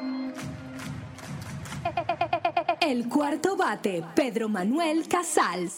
Muy buen día, pueblo dominicano, señores, y como siempre, agradecido de Dios de estar en vida y salud en estos micrófonos de la más interactiva Sol 106.5 FM. Quiero eh, empezar el, día de hoy con un comentario muy importante y es de que eh, se está dando un fenómeno muy interesante en los Estados Unidos con el tema del coronavirus. Sucede que recuerden que el primero de marzo varios estados como Texas, eh, como Mississippi, como Florida, eh, decretaron la apertura total de las restricciones impuestas a través de la pandemia. Y eh, a pesar de todos los expertos, los médicos, tú diciendo, no, vamos a hacer un caos, vamos a colapsar, no se puede abrir. Pues desde el 1 de marzo pronosticaron que a las dos semanas, a las tres semanas, iba a haber un colapso en el registro de casos. Y ha sido todo lo contrario. Y miren cómo podrán ver en el video cómo los estados que tienen mayores restricciones como Pensilvania, Nueva York y otros que tienen hasta eh, prácticamente impedimentos de entrada a sus estados de salida, restricciones súper fuertes, los casos están aumentando. Mientras que los otros están bajando, en lo que ya abrieron, los otros están en lo que están cerrados están aumentando. Entonces ya se está debatiendo de que el encierro prolongado ha creado una baja inmunidad en las personas. ¿Por qué? Porque usted le suma estar encerrado a estar con el constante cuidado de tener eh, alcohol, eh, limpiarse la mano, eh, limpiar la casa, limpiar los pisos, dejar los zapatos. Tenemos menos exposición a bacterias y por tanto tenemos nuestro sistema inmunológico funciona con menor efectividad, por así decirlo. Entonces, fíjense cómo ya las medidas se han demostrado, o por lo menos están evidenciando, que no son efectivas con los términos de las restricciones y que no van a influir directamente con los casos que solamente se va a determinar, como decía bien mis compañeros anteriormente, con el tema de las pruebas. Pero no ha colapsado el sistema de salud, no han colapsado los estados están trabajando normal mientras otros siguen encerrados. Miren, y en otro tema eh, muy delicado, yo eh, antes de ayer eh, puse un tweet, como podrán ver en las imágenes también, donde dije que venía una bomba para el viernes porque se iba a conocer una, una cosita del ex Superman, del ex Todopoderoso, del ex Dios olímpico, José Ramón Peralta, Mr. Ahman. Y le refería de que eh, parece que estaba sonando algo, me habían orejeado una cosita de que ya había concluido una investigación sobre un tema de su gestión y que le habían reportado al PEPCA. Pues efectivamente, como podrán ver también en las imágenes, eh, ya ayer justamente se, se coló la información, la, la carta donde la Fiscalía en la dirección de Wilson Camacho, a través de la Procuraduría Especializada de Prevención de la Corrupción Administrativa, eh, de Persecución de la Corrupción Administrativa, le envió una solicitud al ministro administrativo de la presidencia, José Ignacio Paliza, para que le enviara todos los informes, auditorías, gestiones, autorizaciones que se habían dado desde ese ministerio previo a las tomas de posesión de dicha intendencia. Entonces, esa, esa fecha estaba atada el 10 de marzo, pero justamente fue ayer cuando se pudo conocer. Yo lo conocí hace dos días y estaba dando la confirmación, pero me, incluso ya me, me enseñaron hasta la información ya remitida. O sea, la, la que se filtró fue la solicitud, ya le pedí este Ya automáticamente ¡bum! se dio una respuesta de una vez.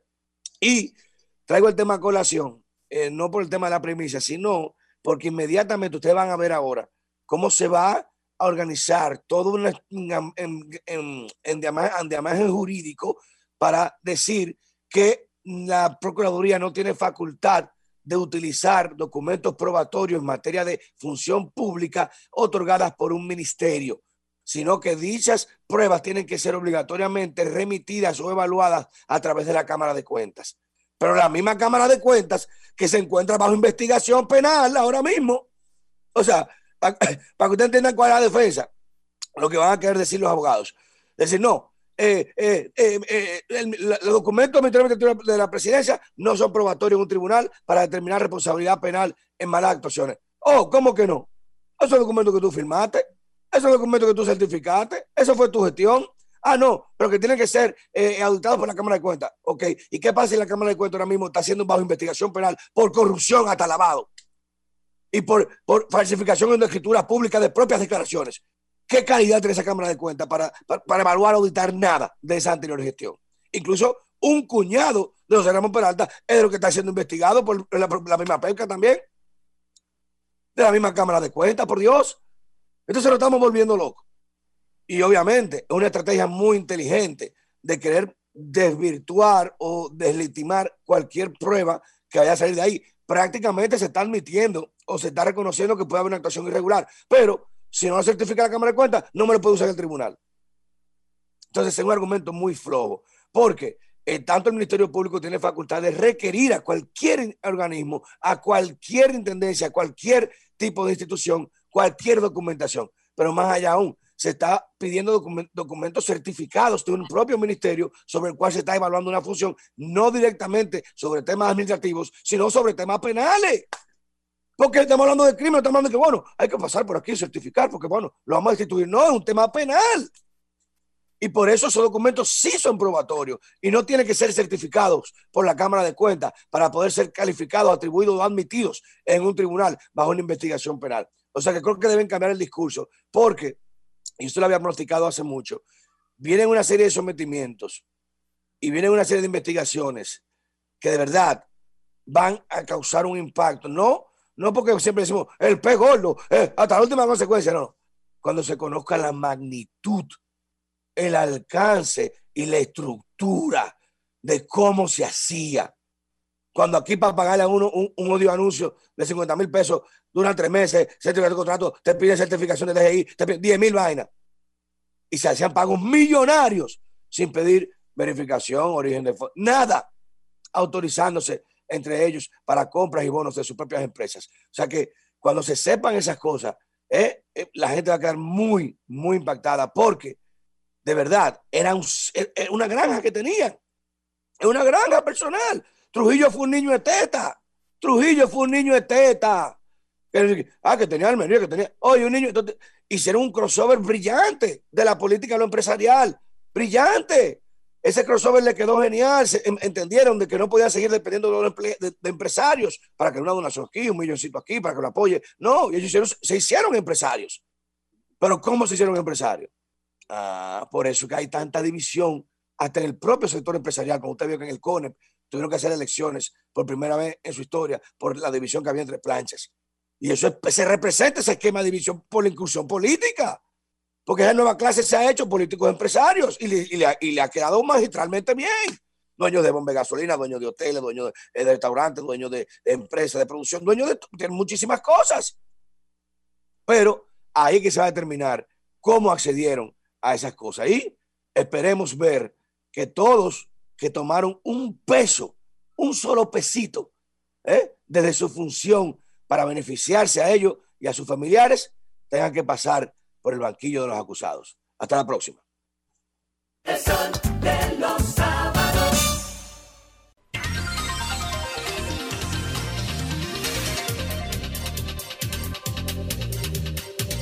Siendo las 8 y 41 de la mañana de este sábado 10 de abril, es el turno de la embajadora del pueblo. No, Yuri, vamos a, Sí, Millicent, vas a ir tú.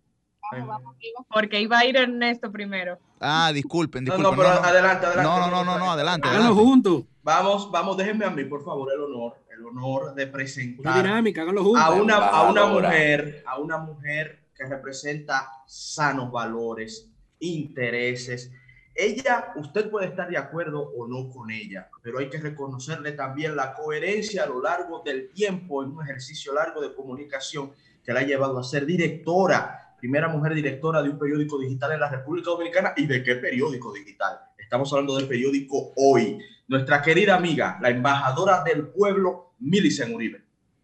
Muchísimas gracias, querido Ernesto, por esta presentación. Gracias también a toda la gente que está en sintonía con este sol de los sábados, que es el programa más influyente de los fines de semana.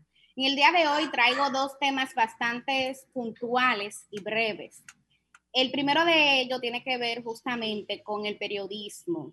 Y lo digo a propósito de que en esta semana celebramos 200 años del periodismo dominicano, el bicentenario. Y en el marco de ese aniversario, pues eh, hubo un sacerdote, Arsenio Ferreras, Ferreiras, que en el Sermón de las Siete Palabras hizo una crítica bastante contundente al periodismo, eh, diciendo que había prácticas de extorsión y chantaje en el mismo. Yo creo que no hay un solo medio, un solo director de medio que no se haya pronunciado al respecto. Eh, ese definitivamente fue el tema central del Sermón de las Siete Palabras. Y yo sobre eso solamente quiero decir que la ciudadanía, la gente que nos escucha, que nos ve, tiene que estar pendiente de lo que pase con el periodismo, porque el buen periodismo, el periodismo de calidad es totalmente proporcional a la calidad de la democracia.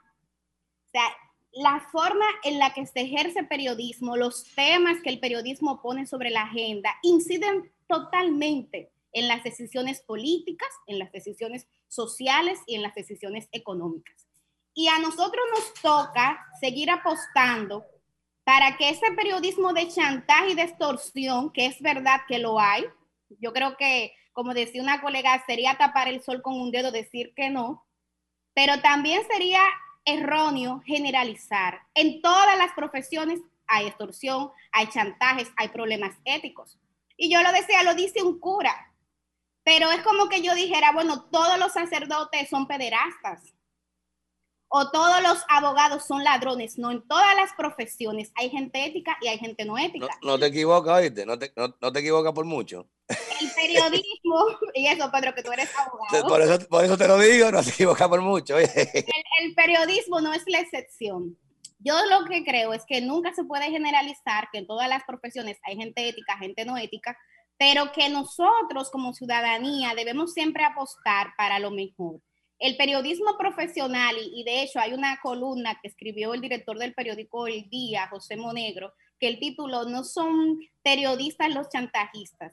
Yo creo que hay que separar la paja del trigo y entender que no todo el mundo, porque tenga un carnet de periodista o porque tenga acceso a un medio de comunicación, sea pequeño o grande, tiene la calidad moral, la ética, ni la formación para llamarse periodismo.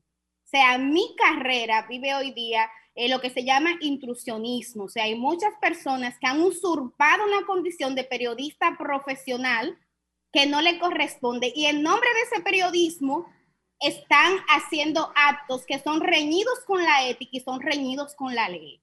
Pero ¿a dónde voy?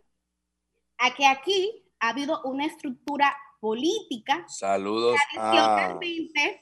que tradicionalmente se ha beneficiado de ese tipo de periodismo. Aquí durante muchos años hemos visto que al periodismo serio se le coarta, se le persigue, se le censura. Hay gente que dirá, no, Milicen, pero es que ya estamos en democracia, ya hoy día no podemos hablar de censura, eso era antes que a los periodistas... Asfixia económica. Te cierran la puerta, oye, te quito este anuncio. Ah, tú vas a tener- te quito este anuncio, te voy a quitar este contrato, te quito esto. Así es. Quería apuntar brevemente, y disculpen, dicen que sé que es el momento de tu comentario, pero no solamente eh, quienes son intrusos en la profesión que nosotras estudiamos son quienes cometen este tipo de actos, porque hay muchos periodistas formados de carrera que ejercen Es verdad. este es tipo de prácticas y otros que tal vez no son de carrera y se manejan de una manera ética. O sea que hay, hay deshonestos en los formados y en los no formados y hay Tienes razón. honestos también en los formados y los no formados. De acuerdo contigo, Susi, gracias por ese aporte. Entonces yo, yo decía que aquí ha habido también una estructura político partidaria que históricamente se ha beneficiado de ese tipo de periodismo. Y yo lo digo, y, y Pedro ahorita hablaba de la publicidad. A veces los mejores anuncios, que son anuncios del Estado, que son anuncios que pagamos todos y todas, lo colocan en los espacios de esos periodistas, entre comillas, que no son periodistas tal, yo le, inclusive le llamo pseudo periodista. Entonces, a los periodistas críticos, a los periodistas éticos, lo decía Pedro, lo asfixian económicamente. Se cierran todo, papá. Lo sacan del aire, diseñan campañas para destruir su credibilidad, que es lo único, mire, lo único que tiene un periodista y un medio de comunicación es su credibilidad. Eso es lo que vale, eso es lo que diferencia. Entonces, cuando ven que no lo pueden corromper materialmente, entonces, ¿qué hacen? Lo asfixian económicamente. Si no coge cuarto, te, exploto. No, te- no hay que darte un tiro ya. No hay que darte un tiro para resolverte. Yo te, te, prohíbo anuncios, te prohíbo empresa. Ah, tú te esa empresa, le meto la DGI esa empresa, quítame ese anuncio de ahí o te, aquí, audito. Oye, eh, si será un- una, una mordaza comunicacional total para controlar precisamente eso. Y muchos son más grandes de ahí, porque muchos dicen, oye, no hable bien de mí. Toma, no hable bien de mí, pero no hable. No hable bien de mí, pero no hable de mí. O sea, es un esquema eso. Claro, por eso, por eso yo, yo quería traer el tema, porque miren, en, en el periodismo eh, realmente la autocrítica no es muy bien recibida. Eh, nosotros somos una de las profesiones que suele criticar y hacer veduría sobre la sociedad entera, pero pocas veces nos damos esos espacios, esos chances para autoanalizarnos. Y parte de lo que logró el sacerdote con eso fue eso, o sea, hubo muchos espacios de reflexión entre mis colegas donde se analizaron estos temas. Y ojo, hay muchas condiciones, hay mucho, muchas discusiones que están aún pendientes. Por ejemplo, eh, la calidad de vida de un periodista serio, de un periodista ético. Aquí, por ejemplo, yo no sé si ustedes lo saben, pero los reporteros de televisión, de radio, aquí ganan tres pesos. O sea, aquí el periodista está muy mal pagado en este país. Tenemos un gremio que definitivamente hay que apostar a su fortalecimiento y a su renovación, porque aquí eh, vemos, por ejemplo, que los médicos están agrupados, tienen un gran colegio, los profesores, pero ustedes nunca han escuchado eh, recientemente, por ejemplo, reivindicaciones claves o importantes del gremio periodístico. O sea, esas son discusiones que tenemos que darnos a lo interno, pero que tienen que interesarle en la sociedad porque, repito, hay una correlación directa. O sea, del buen periodismo depende la buena democracia. De hecho, hay pensadores que han dicho que prefieren que haya sociedades sin democracia a que haya sociedades sin periodistas. Así, así de grande y así de fuerte lo han planteado. Entonces yo creo que sí, que hay que separar la paja del trigo y que hay que tener en cuenta que hay una responsabilidad también político-partidaria en lo que ha pasado con el periodismo dominicano, que ha implicado que grandes y buenos periodistas hayan tenido que salir de los medios simplemente porque tienen posiciones críticas y porque cuestionan. Y sin embargo, tú tienes que con el dinero de nosotros y nosotras, que es el dinero público, se auspició esas estructuras. Y yo pongo un ejemplo ya para ir cerrando. Me avisan chicos el tiempo que me queda, por favor. Yo pongo un ejemplo para ir cerrando con una figura que se llama Pica Pica. Es una figura de periodistas que no son tal, gente que dice que son periodistas. Los abogados, los abogados tenemos pica pica también. Los abogados tenemos también otro pica pica. Sí, sí. Bueno, pues resulta que esta- estas personas que se hacen llamar periodistas y que a veces logran que se le carnetice, a veces logra que en las fuentes se les acredite, oigan esto, o sea, cuando hablamos de fuente, para la gente que no, tal vez no es experta en el argot periodístico, hay instituciones públicas y privadas que tienen periodistas, que los medios asignan periodistas fijos porque son instituciones que siempre eh, tienen un carácter informativo relevante, hay que darle seguimiento pues estas personas que no son periodistas logran que se les acrediten esas instituciones. Entonces, ¿qué pasa? Que en nombre del periodista viven pidiéndole a los funcionarios o se aparecen en A actividades, la clara. perdón, y le hacen un cerco a esos funcionarios. Entonces después dicen, ah, que los periodistas, no, señores, no son periodistas, que los periodistas piden, no, esos no son periodistas. Van Por a comerse la picadera en las actividades también. Ay, terrible. De hecho, oye, sucio, oye, esta, una colega, una colega me Lo come Quipe. Exacto, a, a buscar picadera. Una colega me hacía la triste historia que ella estaba cubriendo una actividad de un grupo de periodistas y pasaban comunitarios y decían que mira ese grupo de periodistas, eso ahí es lo que están es, buscando, se la pidiendo. Y eso hirió, hirió el orgullo profesional de ella. Entonces, yo quiero, y, y creo que, que es tal vez la idea central que quiero dejar de este comentario que ya voy a finalizar, es eso. Hay que separar la paja del trigo. Aquí en nombre de la comunicación se están cometiendo muchos delitos, es verdad, chantajes y extorsiones, pero hay que ver primero quienes son los que están detrás de esas conductas totalmente reñidas con la ley. Y hay que ver cómo el poder político rompe con ese manejo histórico que ha tenido de un tema del que se beneficia, pero es un tema que a la larga perjudica la calidad de las informaciones que ustedes reciben, las versiones que le llegan de los hechos y finalmente, y es lo más doloroso, Humberto, que al final es un tema en el que somos nosotros que con nuestro dinero y nuestros recursos estamos tristemente costeando y contribuyendo. Ojalá que esto pare y que para el próximo día del periodista la discusión sea otra. Cambio.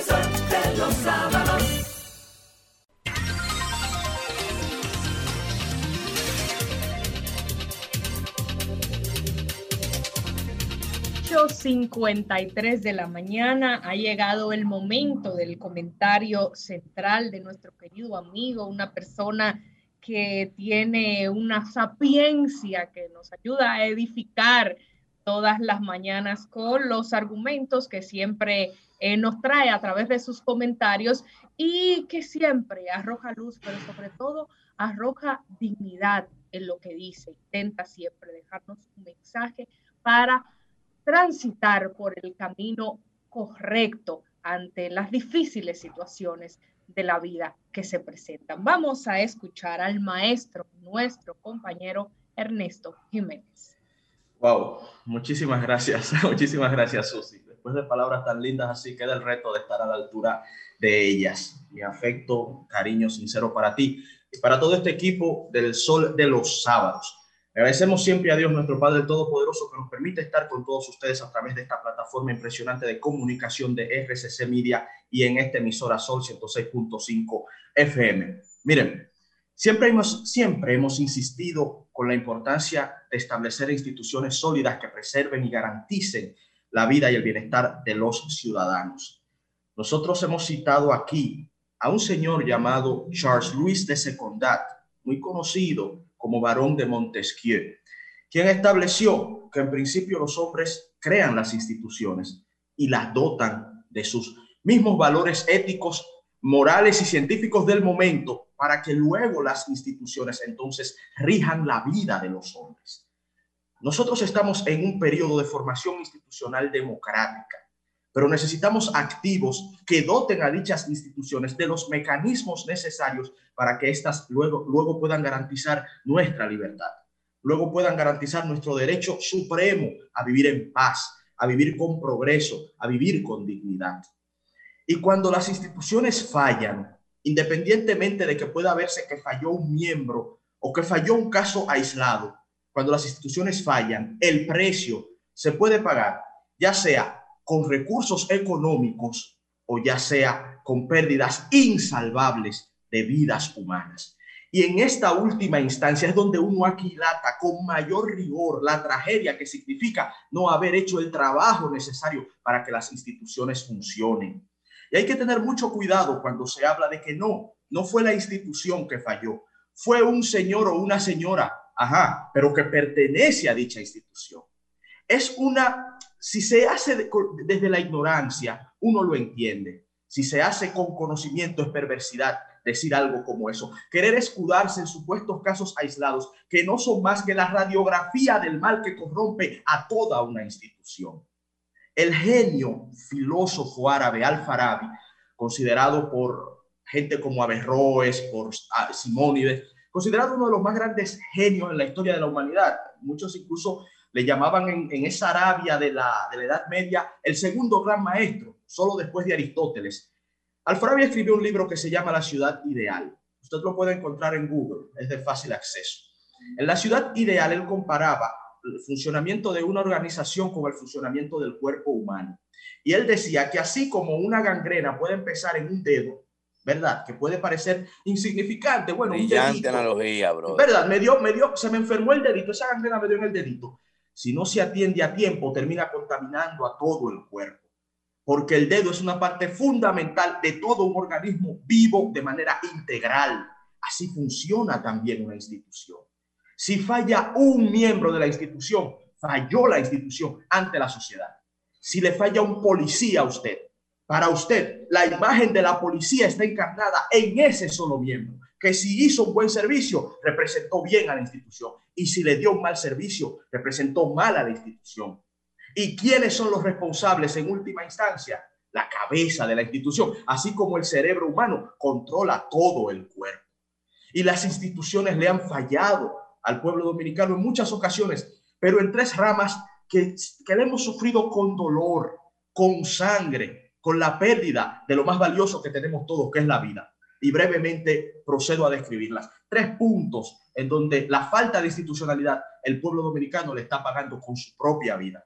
En primer lugar, las muertes, amigos y amigas, por difteria, una enfermedad de origen bacteriano que la humanidad conoce ya bastante bien y ha sabido derrotar.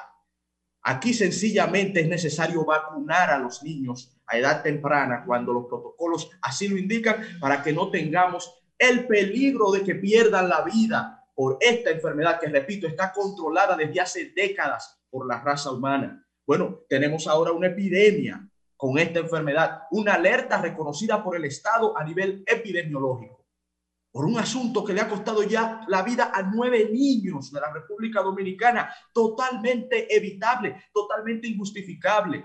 Lo explicábamos a inicios de este espacio como parte de los descuidos que se han generado a raíz de la emergencia que representó el coronavirus. Y así también representantes de distintos sectores de la salud lo han reconocido y han advertido, porque van más allá, se ha advertido también que hay otras enfermedades que están costando vidas, como el dengue, que sigue ahí, ya van cuatro muertos en apenas eh, mes y medio, fue lo que pude leer en la prensa, por dengue. Pero también hay otros casos que hay que tener cuidado. Ahí está el tétanos, que esa vacuna que sirve para la difteria, que se llama TD, la vacuna, también te sirve para el tétano. Entonces, no se puede descuidar el Estado dominicano y lo digo a futuro, porque también insisto, cuando uno hace estos análisis, estamos buscando indicadores y buscando argumentos para que quienes nos escuchan, en especial las autoridades, puedan tomar medidas, vean la alerta de la sociedad y tomen medidas para preservar el presente y el futuro de la vida de los ciudadanos y las ciudadanas de este país, porque ya el pasado no lo podemos corregir, lamentablemente. Y en ese sentido, esa falla garrafal de las instituciones que no han detectado esos focos y que lo hicieron de manera tardía y que nos descuidamos, entendemos en parte por el coronavirus, lo estamos pagando con sangre. Y en torno a los ciudadanos, por supuesto que debemos tener la información, pero hasta el solo hecho de muchos ciudadanos haberse descuidado con estos temas tiene que ver con la falta que el Estado ha tenido en mantener el nivel de información necesaria para que nosotros también estemos atentos de asuntos que sencillamente están vinculados directamente con nuestra salud y con nuestra vida. En segundo lugar, tres fallas, ¿verdad? Segunda. Señores, ¿cómo usted explica que en este, terminando, llegando al fin del primer cuarto del siglo XXI, en República Dominicana se estén perdiendo vidas valiosísimas que por consumo de alcohol adulterado?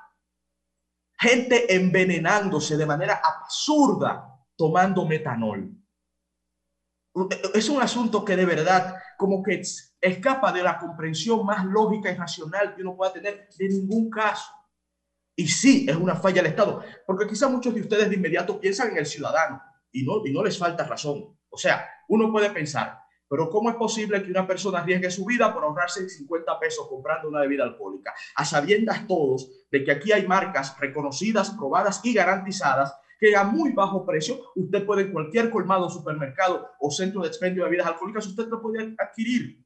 Es verdad, uno puede pensar así en cuanto al ciudadano. Pero ¿y el Estado? ¿Usted cree que aquí no se sabe dónde se realizan esas bebidas de manera artesanal, pero sin ningún rigor ni calidad estructural? ¿Usted cree que aquí no se sabe dónde eso se realiza? ¿Usted cree que eso no puede suceder en Quisqueya sin algún tipo de complicidad con las autoridades? Eso no cayó del cielo, señores. Eso no se hizo en Marte. Y las autoridades, claro que tienen los mecanismos para detectar dónde esto se realiza y castigar a aquellos que caen en esas faltas que terminan costando la vida. Van más de 30 ciudadanos dominicanos que han muerto por beber bebidas adulteradas, por amor a Dios. Repito, un asunto absurdo en el grado de desarrollo que ya lleva no solo la República Dominicana, la humanidad.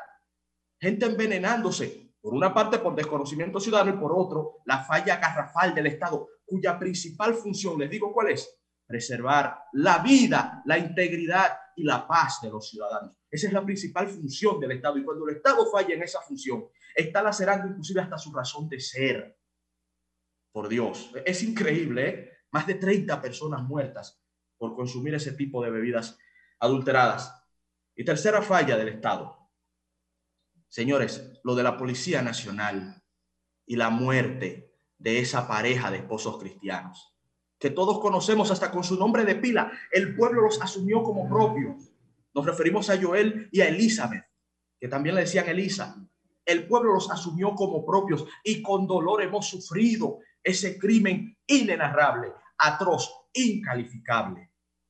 ¿Cómo es posible? ¿Cómo se justifica? ¿Cómo se salta con el chiste cruel y miserable que dice una pasola por amor a Dios?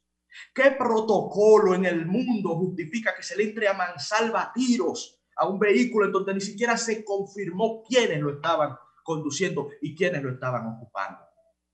¿Y cómo es posible que después de eso y con la indignación generada, la reacción fue, bueno, eh, claro, van a la justicia aquellos que estuvieron involucrados y, vamos a hacer una comisión de notables para solucionar eh, dicho caso. Y, bueno, y luego sigue la indignación, sigue la presión, hay que transformar la Policía Nacional.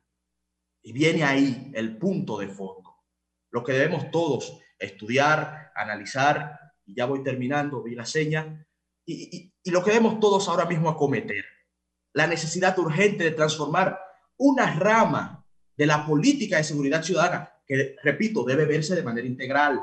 La fiebre no está en la sábana, ¿eh? Es todo un proceso que tiene desde lo social, lo económico y también lo penal y la parte represiva del Estado que le encabeza la Policía Nacional. Pero es todo un proceso integral que debe verse desde la raíz. No podemos quedarnos tan solo en la parte de arriba. Y voy culminando. Ustedes piensan que en un país desarrollado, luego de algo como lo que sucedió con esa pareja de esposos, quien dirige la institución se hubiese quedado en el cargo. Yo les hago la pregunta a usted. Es más, yo creo que este puede ser el título del comentario, Jovita. El jefe, el director de la Policía Nacional debe o no debe renunciar de su cargo. Yo quiero que ustedes reflexionen. No porque sea un tema, no es una falacia populum, ah, porque los países desarrollados los jefes de la policía renuncian cuando pasa un acontecimiento así, tienen que hacerlo aquí. No, no, no es un tema de vamos a llevarnos del rebaño, es un tema del el ejemplo, es un tema de la responsabilidad.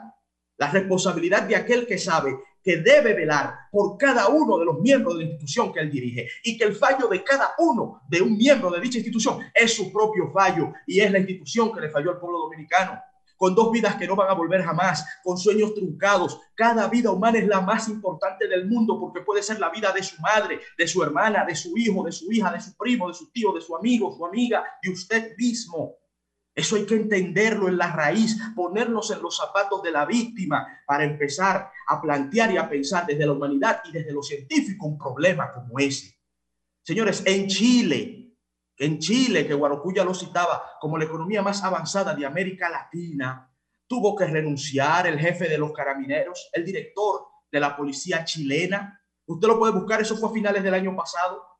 Se llama Mario Rosas, ese señor, Mario Rosas, y tuvo que renunciar. Les digo por qué. Porque mataron, como mataron aquí a Mansalva, a esos dos eh, jóvenes esposos recién casados, jovencitos, con todo lo que tenían por delante. No, porque hirieron a, a dos niños en las protestas en Chile a finales del año pasado, hirieron de bala a dos niños que gracias a Dios se salvaron. Y lo primero que hizo ese señor fue renunciar, porque era lo que mandaba ante ese fallo atroz de los que están llamados a preservar la vida y la dignidad humana. ¿Cómo aquí entonces ni siquiera se está considerando eso? Yo le hago la pregunta a ustedes. Y finalizo con una frase en torno a la comisión de notables, que uno no entiende también cómo se forma dicha comisión y se deja de lado a figuras como con la que vamos a hablar más adelante. Vamos a hablar más adelante con una persona que hizo un doctorado en seguridad y defensa nacional, que dirige el único think tank creíble, al menos en República Dominicana, que es el Centro de Estudios de Seguridad y Defensa de Funglode, la doctora Josefina Reynoso. Gente con ese nivel de preparación ni siquiera fue tomada en cuenta. Pero bien, En cuanto a la comisión, yo finalizo con las palabras de Napoleón Bonaparte. Napoleón Bonaparte dijo lo siguiente, cuando usted quiera resolver un problema, nombre a un hombre. Cuando usted quiera darle de largas eternamente a un problema, nombre una comisión. No lo dice Ernesto, lo dijo Napoleón. Y el reto que queda es que con trabajo puedan lograr el éxito, que deseo que tengan éxito, pero que vayan en contra y que desmientan lo que nos han enseñado y lo que indican siglos de historia de la raza humana. Darle larga a un problema, nombre una comisión. Cambio fuera.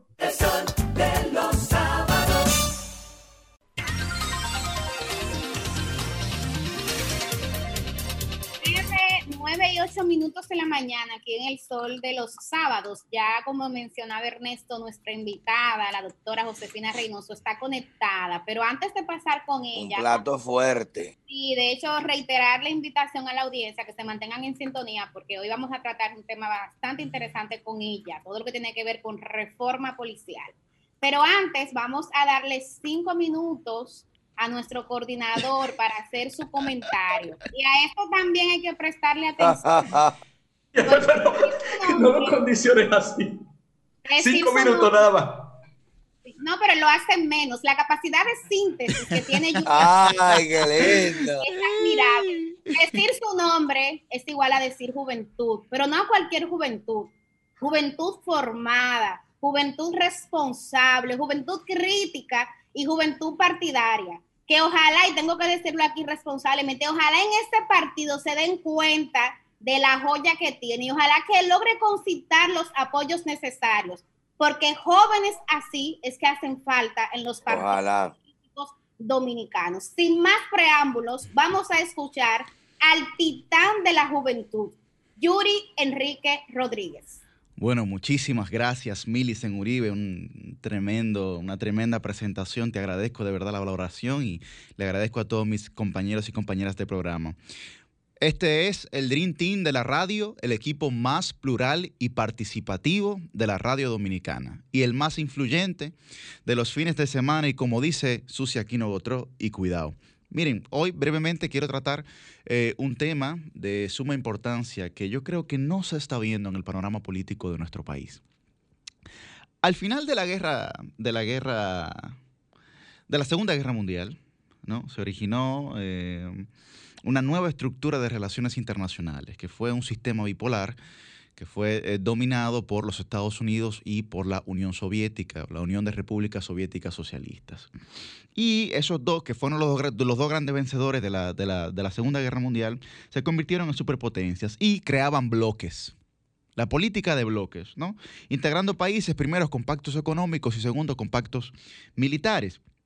Y durante, hay que recordar que durante la guerra, la Segunda Guerra Mundial, estos dos países estuvieron alineados, estuvieron juntos para poder derrotar los países de- del eje, ¿no? Principalmente a Alemania. ¿Qué pasa? Luego de que eso ocurre, se genera la Guerra Fría y sucede ese sistema bipolar del que yo inicialmente he comenzado a hablar y se caracterizó primero por un impacto global, luego pluridimensional, que no solo que no solo se vio originado a través de conflictos bélicos de confrontación indire- indirecta, sino, sino que puso puesta en, que puso en debate y la resignificación de diversos conceptos articuladores de sentidos políticos. ¿Qué pasó? Varió la forma en la que se utilizaba la palabra, la verbalización, la semántica en la política, para rearticular, para dar un significado nuevo a palabras como paz, como libertad, como democracia, etc. ¿Y por qué yo quiero traer esto a colación? Porque yo creo que el gobierno, el partido oficialista también, no están viendo que se están abriendo muchos frentes. De los tres expresidentes vivos que nosotros tenemos, Hipólito Mejía, Leonel Fernández y Danilo Medina, los tres fueron formados en un contexto de Guerra Fría, es decir, recibieron su educación tanto profesional como política, sobre todo, en términos teóricos y prácticos, en un contexto de Guerra Fría. El presidente Luis Abinader es el primer presidente que nosotros tenemos que nació después de la dictadura y que fue un presidente, es un presidente que se formó en la globalización. ¿Y por qué yo menciono esto? Porque el modus operandi, tanto de los tres expresidentes que nosotros tenemos, es muy distinto al modus operandi de nuestro presidente actual. Y muy probablemente el gobierno actual no se está dando cuenta de la política de bloques que se puede generar a partir del mal uso de la verbalización por parte del gobierno. ¿A qué yo me refiero con esto? El PRM llegó al poder el año pasado porque fue en bloque. La Fuerza del Pueblo, eh, José Fran Peñaguaba con una serie de partidos pequeños, eh, como dicen popularmente, ¿no? y no lo digo en términos despectivos, sino como dicen popularmente los vinchos, con la Fuerza Nacional Progresista, también aliado a Leonel, se formó todo un bloque, toda una política de bloque que surge de esa visión de política de bloque de la Guerra Fría para sacar al PLD del poder. Pero esa política de bloque parece que se ha quebrantado completamente. Y si el gobierno no garantiza o no se garantizan ellos. Lo que yo estoy haciendo es un análisis que me parece una advertencia hacia el gobierno. Si ellos no garantizan por lo menos esa estabilidad de bloque con la que llegaron al poder, que parece que ya se dividió, que parece que ya no existe, no van a permitir estabilidad política, económica y social a la República Dominicana en los próximos años. Yo decía al principio del programa, que lo que dicen todos los estudios internacionales es que la realidad económica todavía, lo que viene, eh, eh, más bien lo peor no ha pasado, ¿no? Y lo que viene es mucho peor de lo actual. Cuando la sociedad dominicana se despierte del letargo que está viviendo y se dé cuenta que su realidad económica, que venía en ascenso, que venía en un patrón conductual durante 15 años, durante 16 años por los gobiernos del PLD, y se dé cuenta que ese patrón conductual que había asumido no va a ser posible continuarlo, el gobierno se va a ver en una situación difícil, muy difícil. Y no va a servir ni siquiera Ministerio Público supuestamente independiente que persiga a políticos del PLD o de la Fuerza del Pueblo o de cualquier otro bloque político que no sea afín al PRM ni siquiera eso va a servir para poder gestionar en la sociedad dominicana un equilibrio. Porque metiendo gente, metiendo gente presa, con eso no se va al supermercado. Con eso no se va al supermercado. Y aquí tienen que entender esa realidad. No simplemente vamos a jugar con unos discursos, no simplemente vamos a valorizar eh, la palabra que ese los conceptos que variaron, que se eh, eh, resignificaron como pasó en la Guerra Fría, fue el concepto de cambio. Pero ese concepto de cambio tiene una parte semántica, una parte teórica que no se ha visto en ningún sentido durante estos meses aplicado en la práctica. Y eso la sociedad lo está observando. Porque hay una ciudadanía muy adulta en términos políticos actualmente. Y lo que es signo de fortaleza humana con, el, con los líderes del gobierno, lo que puede significar signo de fortaleza humana para ellos frente a la sociedad, también puede ser representado como fragilidad política frente al sistema político dominicano. Entonces, si se quiere gobernabilidad realmente dentro de este país, porque parece que se ha generado una serie de políticos ansiosos, de funcionarios ansiosos que no tienen la capacidad ni siquiera de gestionar soluciones. Y esta es una sociedad que está harta ya de la polarización. Esta es una sociedad que lo que quiere es ver funcionarios, actores públicos que puedan gestionar a través del diálogo soluciones para los problemas diarios de esa sociedad. Para concluir con este tema, quiero leerles brevemente parte eh, de, un, de, un, artículo que sale, eh, sale publicado en el periódico El País que se llama ¿Por qué los políticos nunca piden perdón? Y hace la pregunta, ¿puede estar gestándose un cambio de paradigma en la comunicación política? ¿Y por qué esto? Porque eh, Angela Merkel, la canciller alemana, eh, hace, hace algunos días pidió perdón eh, frente a la prensa nacional de ese país por estar aupando un nuevo cierre total, otra cuarentena, otro confinamiento total en Alemania. Pero ¿qué yo quiero resaltar? Que yo quiero resaltar de este artículo, que me parece muy interesante, porque los políticos no quieren reconocer sus errores. No quieren reconocer sus errores. Y miren lo que dice aquí. Ante los riesgos de reconocer errores, los políticos optan por el viejo manual de, uno, negar la crisis, Dos, reconocerlas solo si no hay más remedio, aunque sin atribuirse la responsabilidad. Y tres, echar la culpa al tercero, a un tercero. Y esa estrategia lo que lleva es a una polarización mayor. ¿Qué ha estado haciendo el gobierno, el PRM, desde que ingresó al gobierno? Echarle culpa al otro, cambiar, los nombres de los programas y simplemente basarse en discursos. Pero la gente está pidiendo acción. ¿Qué más dice esto? Miren, la necesidad de que los líderes sean infalibles, de que tengan siempre respuestas e infundan confianza, está agudizada por la pandemia, sostiene la politóloga Cristina Monch. Los miramos como a las azafatas en un vuelo con turbulencias. Si ellas están nerviosas, mala señal. Cuando hay turbulencia en la sociedad, miramos a los políticos y pedir perdón significa que no tienen esas respuestas. Sin embargo, en algunos países nórdicos existe un formato de legislación provisional, prueba y error, que permite a los gobernantes ensayar fórmulas y corregirlas rápidamente si no dan resultados. Pero miren aquí, la disculpa y el perdón pertenecen a un terreno de conciencia muy arraigado en una cultura religiosa y con matices muy distintos según el origen. Así que yo creo, yo creo que es muy, muy importante porque, porque miren, dice aquí, es más fácil pedir disculpas en la recta final de un mandato, como ha hecho Merkel, cuando uno ya no se juega los votos, pero mientras están en lucha, prima la defensa propia y la culpabilización del enemigo. Lo conoce bien Ila, Salvador Ila, que ya yo lo mencioné aquí en un programa, el programa anterior, eh, cuando hablabas del triunfo de la sobriedad. Dice, Salvador Ila. En Cataluña la victimización de los independentistas y la culpabilización al otro por no facilitar recursos o competencias, lo que llamo el ping-pong político, ha sido corriente, pero es cada vez más una mala estrategia. Ese cada vez más aúna las esperanzas de los consultados. Cansados de polarización, de enfrentamientos, algunos encuentran en la sociedad un apetito de confianza y honradez que puede ayudar a cambiar el paradigma. La sinceridad, la responsabilidad y la autenticidad pueden ser muy valiosas para cambiar las dinámicas. Yo exhorto a la, clase política dominicana y al partido oficialista a que entienda esto. Porque si continúan polarizando eh, eh, la política, si continúan polarizando la verbalización de los discursos, el resultado que habrá, evidentemente para ellos no será positivo.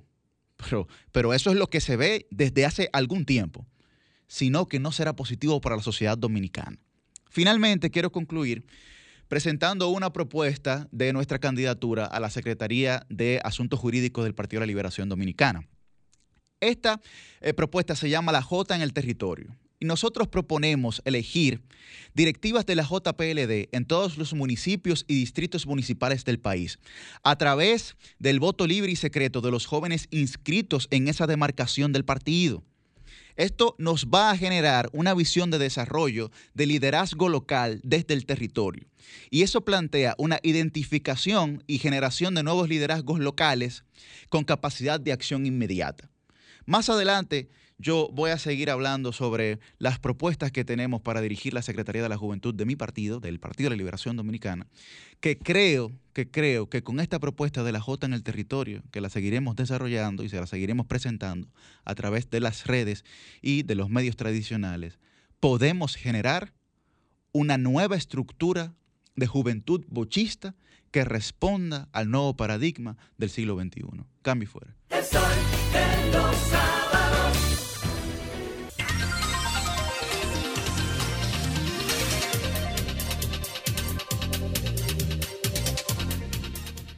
Siendo las 9 y 24 minutos con nosotros está nuestra invitada principal, la doctora Josefina Reynoso, directora del Centro de Estudios de Seguridad y Defensa y que por demás es madre de un excelente amigo, de un hermano, que es eh, mi hermano César.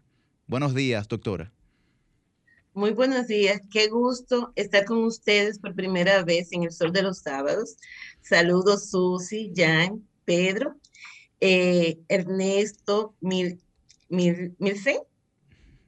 Eh, Dígame y- Mili, no se complique, mi mamá. Dígame Mili, no pasa nada. Mili y por supuesto, eh, pues todos los que conforman el Sol de los Sábados, Yuri, gracias por invitarme a este toque de queda de la mañana. Guarocuya eh, también creo que está con nosotros, ¿verdad? Sí, sí, sí, sí. Sí, correcto. Bueno, doctora. Bueno, pues un placer estar aquí. Sí, nuestro tema del día de hoy es la, la urgencia de la reforma policial en nuestro país. Y eso es un tema estructural que lo iremos tratando con usted, pero primera pregunta. El presidente designa una comisión. ¿Está capacitada esa comisión para hacer propuestas sobre esta posible reforma? Vamos a comenzar hablando de qué tipo, qué, es lo que queremos tener en la República Dominicana con la seguridad ciudadana. Lo primero que, que se habló eh, fue una, la creación de una estrategia nacional de seguridad. Por ahí yo creo que es que debemos comenzar. ¿Cuál es la estrategia de seguridad ciudadana que nosotros en estos momentos necesitamos? ¿Cuál es la estrategia de seguridad que se va a conformar para la creación, no solamente de una reforma a la policía, sino de una reforma al sistema de seguridad nacional y al el sistema de seguridad ciudadana en específico? Porque la seguridad ciudadana no es solamente Policía Nacional y le cargamos el dado generalmente siempre a los temas que pasan a la policía. Y no es así. O sea, es un sistema completo que está también incluida la policía. La policía como un gestor de orden, de orden público y que por lo general eh, es la, la primera institución que nosotros llamamos en caso de que se nos presente una emergencia, un robo, un delito, un, un, un, un hecho en nuestros hogares o fuera de ellos. Entonces, vamos a comenzar hablando sobre cuál es la estrategia de seguridad ciudadana que necesitamos en la República Dominicana y cuáles serían los pasos a seguir para conformar esta estrategia de seguridad. Luego, entonces, de los diferentes puntos y proyectos que debe de tener derivarse desde, de esta estrategia de seguridad, debe estar incluida la reforma de la Policía Nacional, entre otras cosas. Pero antes de llegar a la reforma de la Policía Nacional, vamos a hablar de una reforma del Ministerio de Interior y Policía, que lamentablemente hoy en día nosotros no contamos con un ministerio específico para la seguridad ciudadana. En vez de tener un ministerio única y exclusivamente de interior y policía, vamos a hablar de un ministerio de seguridad ciudadana. Comenzamos por ahí para poder tener entonces una reforma real, no solamente de la policía, sino de todo el sistema que conforma la seguridad ciudadana. Doctora, Doctora por, por, en ese que... sentido, ah, perdón Ernesto, adelante, adelante, en, en, ese sentido, eh, porque era justo sobre lo que usted estaba apuntando, ¿cuáles son las otras instituciones, ya usted ha señalado la necesidad de un ministerio que conforman la seguridad ciudadana? Decía que no es solo la policía, mencionaba el ministerio también de Interior y Policía, pero ¿cuáles son todas las instituciones del orden que se supone intervienen y no lo sabemos en todo este proceso? Es un sistema, es un sistema. La, la, el, la, estrategia de seguridad ciudadana está conformada por un sistema de seguridad. Dentro del de, sistema de seguridad podemos hablar de Policía Nacional, seguridad privada, podemos hablar de seguridad local o de, o de los policías eh, regionales que deben de tener cada demarcación, pero también de la integración del ciudadano. Y de la integración también, que aunque no es el, el, ciudadano no es parte del Estado, es responsable también de la seguridad, pero vamos a también hablar del sistema de justicia y vamos a hablar del sistema de prevención de la justicia, de la prevención del delito y de la reinserción social. Que nosotros, ¿Y las Fuerzas Armadas también? No, las Fuerzas Armadas, no, okay. nuestra constitución lo define muy claro. Es una fuerza para la seguridad nacional, para la defensa nacional. Y hay una línea muy estrecha entre esos, entre ese punto, y se confunde eh, muy, muy a menudo entre si es policía o es eh, Fuerzas Armadas. Y, y se le incluye a veces en alguna, algunos temas que, como usted describe, tal vez no debiera estar involucrada.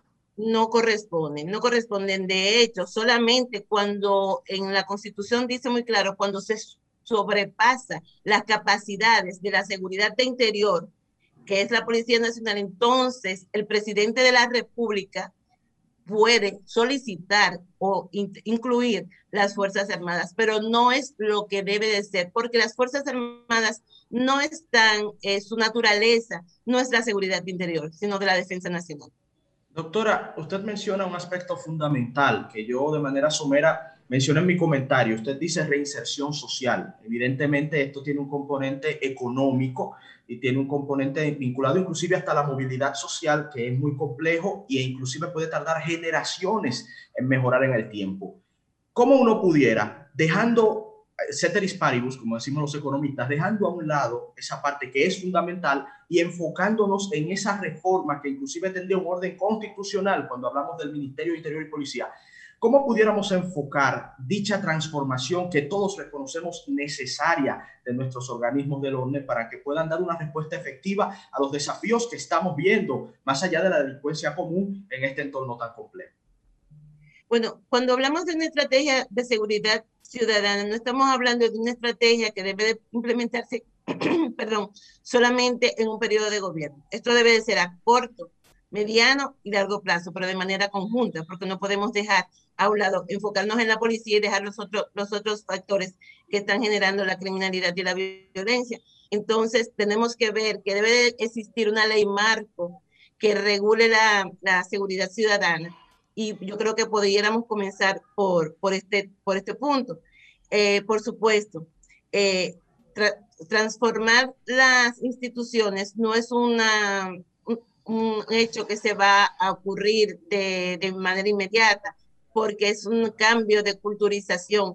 Pero si, si nos vamos a trabajar directamente con la Policía Nacional, debemos de comenzar por identificar un perfil del policía que nosotros necesitamos o del policía que realmente nosotros queremos. Todos ustedes saben que cuando vamos a solicitar un empleo a una institución X, pues vamos a solicitar porque se define un perfil y nosotros estamos dentro de esta característica de este perfil.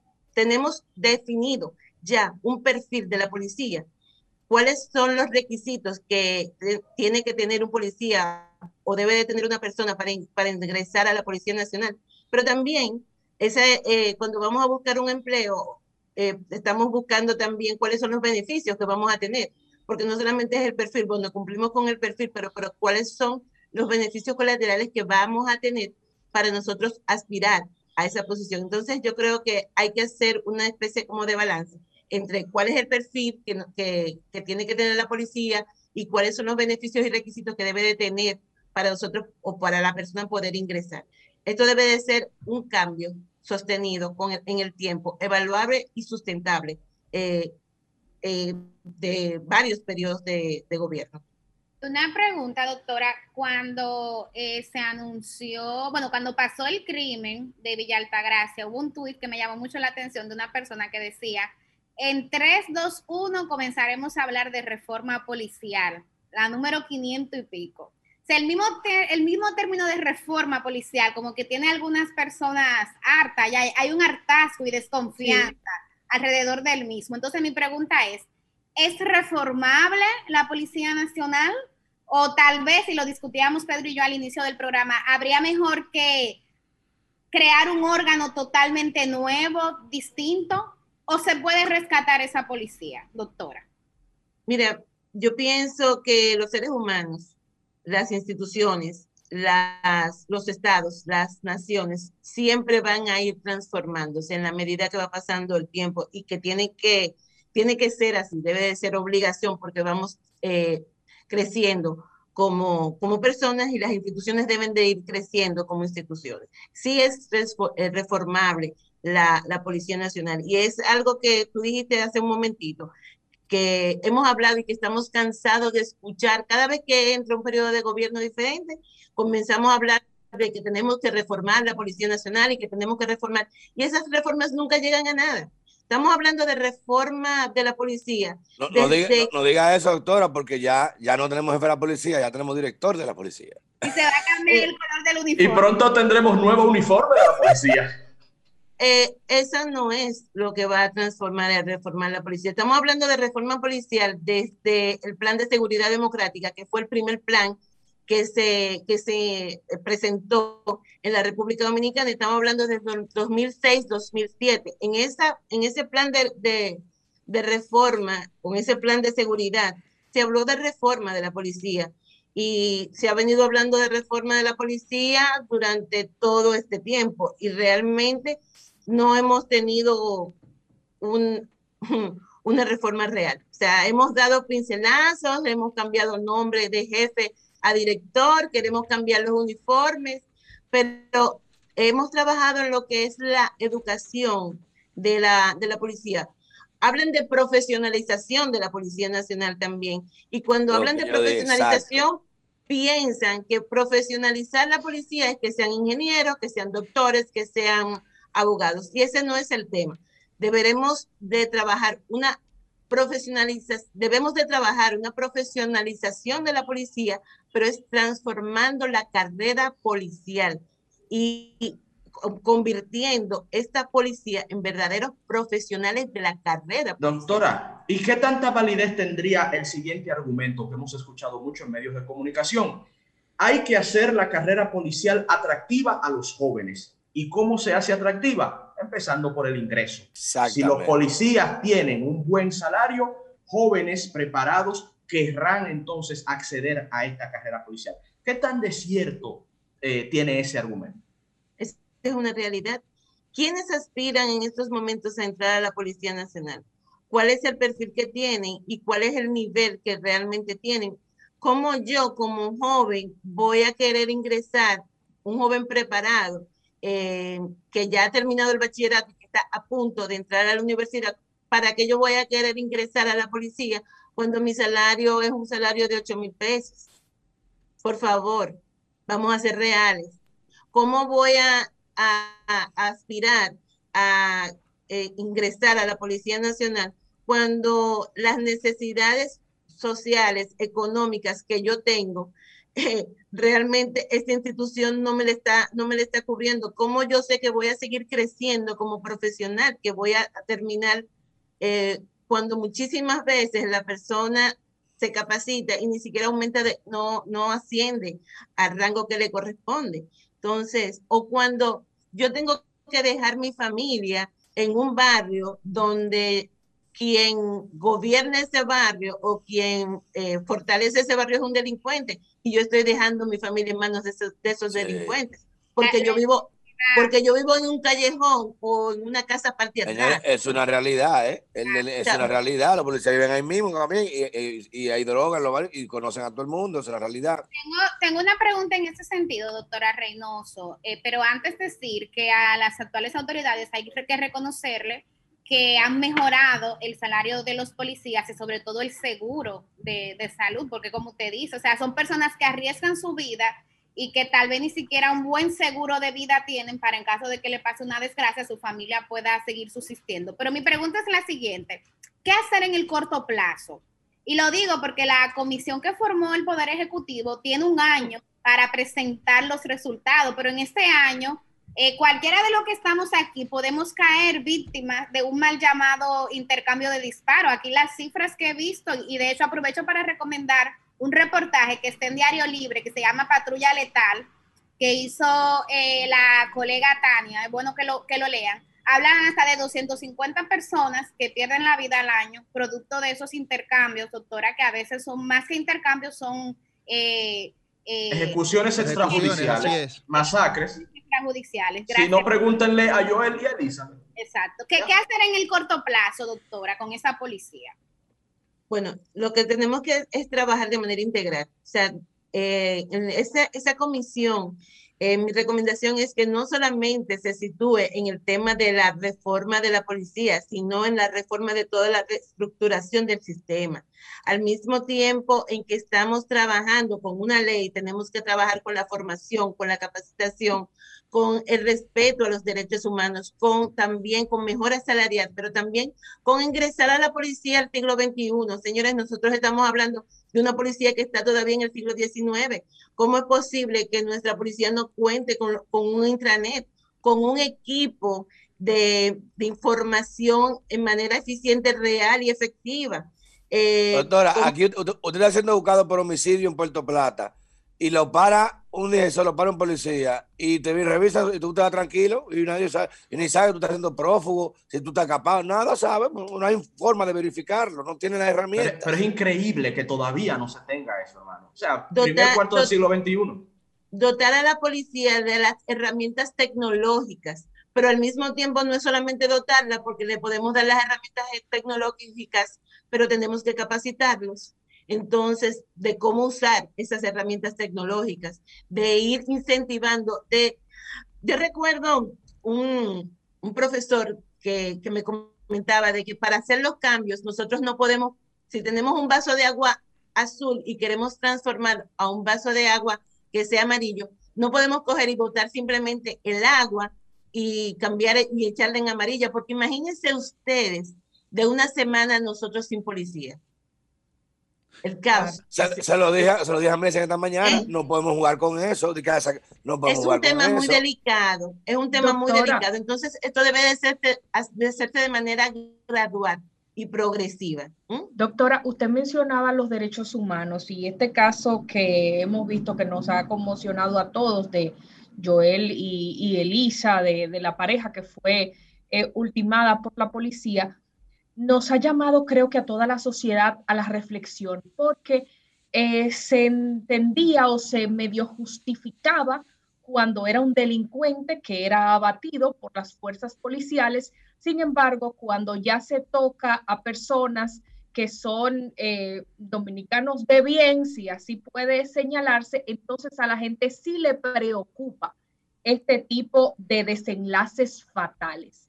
La importancia quiero que usted nos hable al respecto de el bien actuar, de utilizar los protocolos del lugar sin importar quién sea la persona en cuestión, porque en un error como ese eh, se puede ir cualquier persona. El valor de que realmente los delincuentes sean apresados, no acribillados.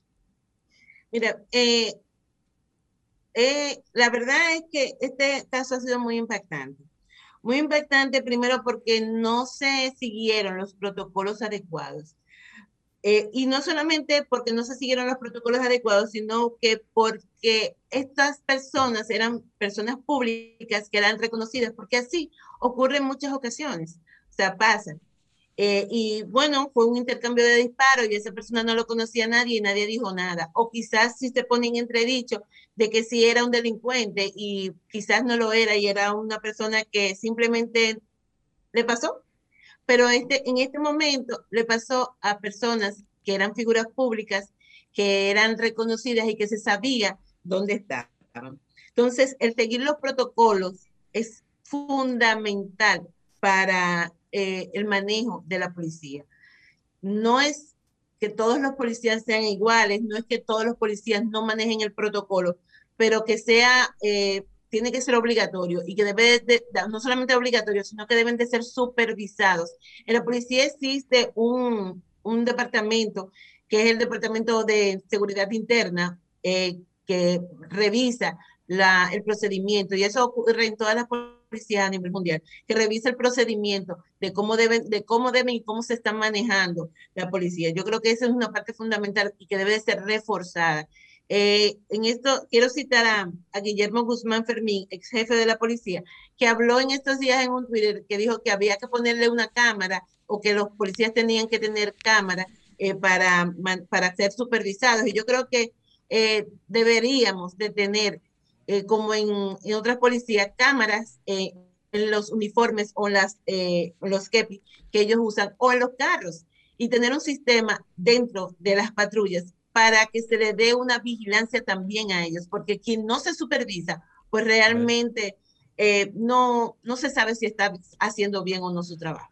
Doctora, ¿qué usted cree si abrimos los teléfonos para interactuar con la gente y ver qué piensa de esta situación de la Policía Nacional? Por supuesto que sí, Yuri.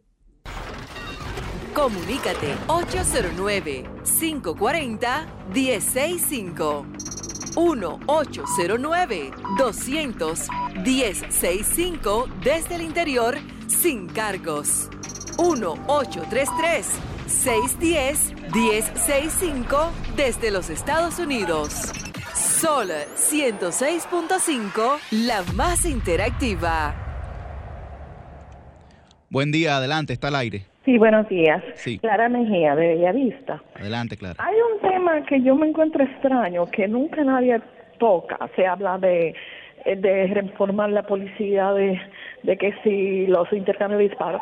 Pero nadie toca la enorme fortuna que exhiben los altos militares ganando tan poco. Porque yo gano más que el jefe de la policía, yo no puedo tener una villa. Entonces, ¿cómo se explica eso? Yo creo que hay que tocar ese tema desde coroneles para arriba. ¿Qué coroneles? Desde teniente para arriba. Viven exhibiendo jipetas, casas de lujo, eh, fincas. Y, y ¿cómo que debe comenzarse por ahí a revisar todo eso? ¿De dónde sale todo ese dinero de la policía? Eso, lo que le explicaba esta mañana, que hay una rueda de corrupción interna, que eso es, eso es delicado y se, se sabe cómo la policía hace su dinero, mucha gente lo sabe. Qué llamada. Qué llamada. Fuegazo. A- adelante, está al aire. Buenos días. Sí, Felicidades por su excelente programa. gracias, adelante. Eh, Yo soy Leonicio Peña y quiero decir que el, el caso de la policía no es de la simple actualidad. Para reformar la policía hay que ir a sus orígenes también. Yo tuve la mala experiencia de tener un hijo dentro de la policía. Mi hijo mayor, que ya por ser mayor de edad tuve que dejarlo que ingresara a la policía, pero si no sin contarle la historia desde el nacimiento de la policía y lo que yo eh, he vivido de la policía. Yo soy un hombre de la era de los 12 años de Balaguer, de, un niño de la era de los 12 años de Balaguer. Y la policía, lo, lo, lo que lo mínimo que tiene la policía, señores, es que la policía nuestra es preparada e instruida por el mismo librito de Trujillo. Vayan allá para que lo vean, que yo lo vi. Es el mismo librito de Trujillo. Y allí, desde allí, desde donde se prepara el policía para salir a la calle a defender la, ciud- la, la ciudadanía, entre comillas, ahí mismo le enseñan cómo se extorsiona a la ciudadanía. Por ahí comienza, les, ahí se le enseña que ya ellos no son civiles, que ellos son enemigos de los civiles, que ya ellos son de la, de la, de la familia policial, nada más. Por eso es que cuando un policía sale de ahí se convierte en un ogro y usted, que es su propia familia, se asombra de verlo, el, el monstruo que sale de ahí como policía. Y cuando dicen, yo soy, yo soy, yo me, yo me autocalifico como una persona recalcitrante en cuanto a eso. Porque cuando dice la gente y la misma prensa le, paña, le pasa su paño tibio a la policía, diciendo, no, no, no, no, en la policía hay, hay muchos hombres serios, la policía es una institución de hombres serios, eh, son algunos, y yo lo cambio y lo pongo al revés. Son algunos serios que están en la policía y esos serios se dañan cuando llegan, porque cuando yo tenga que cuando yo tenga una institución como la policía, yo tengo que apañar lo que sucede dentro de la policía. Entonces ya yo dejé de ser serio. No, pero la mayoría son- no, ahí está no- no es verdad Bueno, que la yo mayoría puedo son los decir- malos. yo puedo decir mayoría algo. los es. Puedo decir algo. Yo creo que existen en todas las profesiones personas serias y personas no tan serias. ¿ah? Eh, la policía eh, está, es una familia que está integrada por personas que tienen eh, preparación, que quieren hacerlo bien, que salen a, des- a defendernos, que trabajan mucho más que muchas personas Sí, normales, señor. trabajan Sí, hasta señor. 24 horas. Entonces, no porque uno eh, cometa un error, vamos a justificar que todos eh, son unos personas que, que son delincuentes o que, o que son malos. O sea, no Pero son todos. te- tenemos Pero la línea, Yuri, Yuri, tenemos brevemente, la línea brevemente, llena. Porque el señor, brevemente, el señor dijo algo que sería bueno que la doctora nos ayudase ahí también. Él dijo el librito de Trujillo en la policía. Exactamente. Y esto lo conecto con comentarios que he escuchado de que a esos agentes, desde que entran, se les forma para inclusive de ser, para matar al ciudadano. No lo voy a edulcorar. Para matar al ciudadano y que muchas veces ni siquiera se le dé entrenamiento de sometimiento a la fuerza, sino para pegarle un tiro en áreas vitales al ciudadano. ¿Qué, qué, qué, qué tan desierto hay en eso? Eh, Ernesto, realmente eso no es tan cierto como, o no es cierto así como dice. La policía se ha ido transformando, ha ido cambiando. No es la misma policía que era de represión que teníamos cuando se formó la policía. Ahora la policía se ha transformado en, o se ha ido transformando poco a poco en una policía de orden público. Si bien es cierto que nosotros tenemos que llevar esta policía al respeto de los derechos humanos, a la, a la capacitación, perdón, a la profesionalización y al siglo XXI, eh, no es menos cierto que en, en épocas anteriores sí se veía, en época de la Guerra Fría, pues sí, se veía este tipo de, de adoctrinamiento. Hoy en día no es así. Bueno, tenemos las líneas llenas, pero se nos ha agotado el tiempo. Queremos agradecer a la doctora Josefina Reynoso por esta brillante exposición sobre lo que realmente debería de hacerse para por lo menos dar eh, pasos de inicio hacia la tan eh, popular reforma policial mencionada en enésima cantidad de ocasiones. Muchísimas gracias, doctora. Gracias a ustedes. No quiero, no quiero irme sin antes reflexionar de que para poder eh, transformar una institución, transformar la seguridad, es importantísimo el análisis de lo que está pasando, eh, incorporar personas que realmente conozcan qué es la seguridad hay expertos, hay profesionales que han trabajado durante toda la vida eh, en, este, en este programa para que la seguridad y la, y la, defensa en la República Dominicana tenga una visión diferente. Usted Entonces, una de es, ellas. El, una de es ellas, el sí. momento de que esas personas eh, sean parte de, de, esa, de esa comisión o de ese análisis o que sean eh, personas que sean llamadas a, a, ser escuchadas porque no estamos inventando el agua tibia. Y no es un concurso de popularidad, ¿verdad, doctora? Es Exactamente. De es un tema de mérito y de, y de, conocimiento. de, conocimiento. Exactamente. Así es. Así, así debe es. ser. Pero. Muchas gracias. Sa saludos a tu amiga Karen. hey. Con tanta bueno, gente muchísima, que en esa muchis, comisión, muchísimas pero... gracias a la doctora Josefina Reynoso. Yo lo que tengo, eh, quedó una Saludos pregunta en el aire, Pedro. Pedro, quedó una pregunta tu, en el cuidado aire. con tus dudas, cuidado con tus dudas. Y, y, y, ay, y, ay, ay. cómo, ¿Y cómo es que esos alto mando tienen villa en el este? Y tienen hasta Lamborghini y Jeepeta. Y Lamborghini con placa oficial y de todo. Lamborghini y.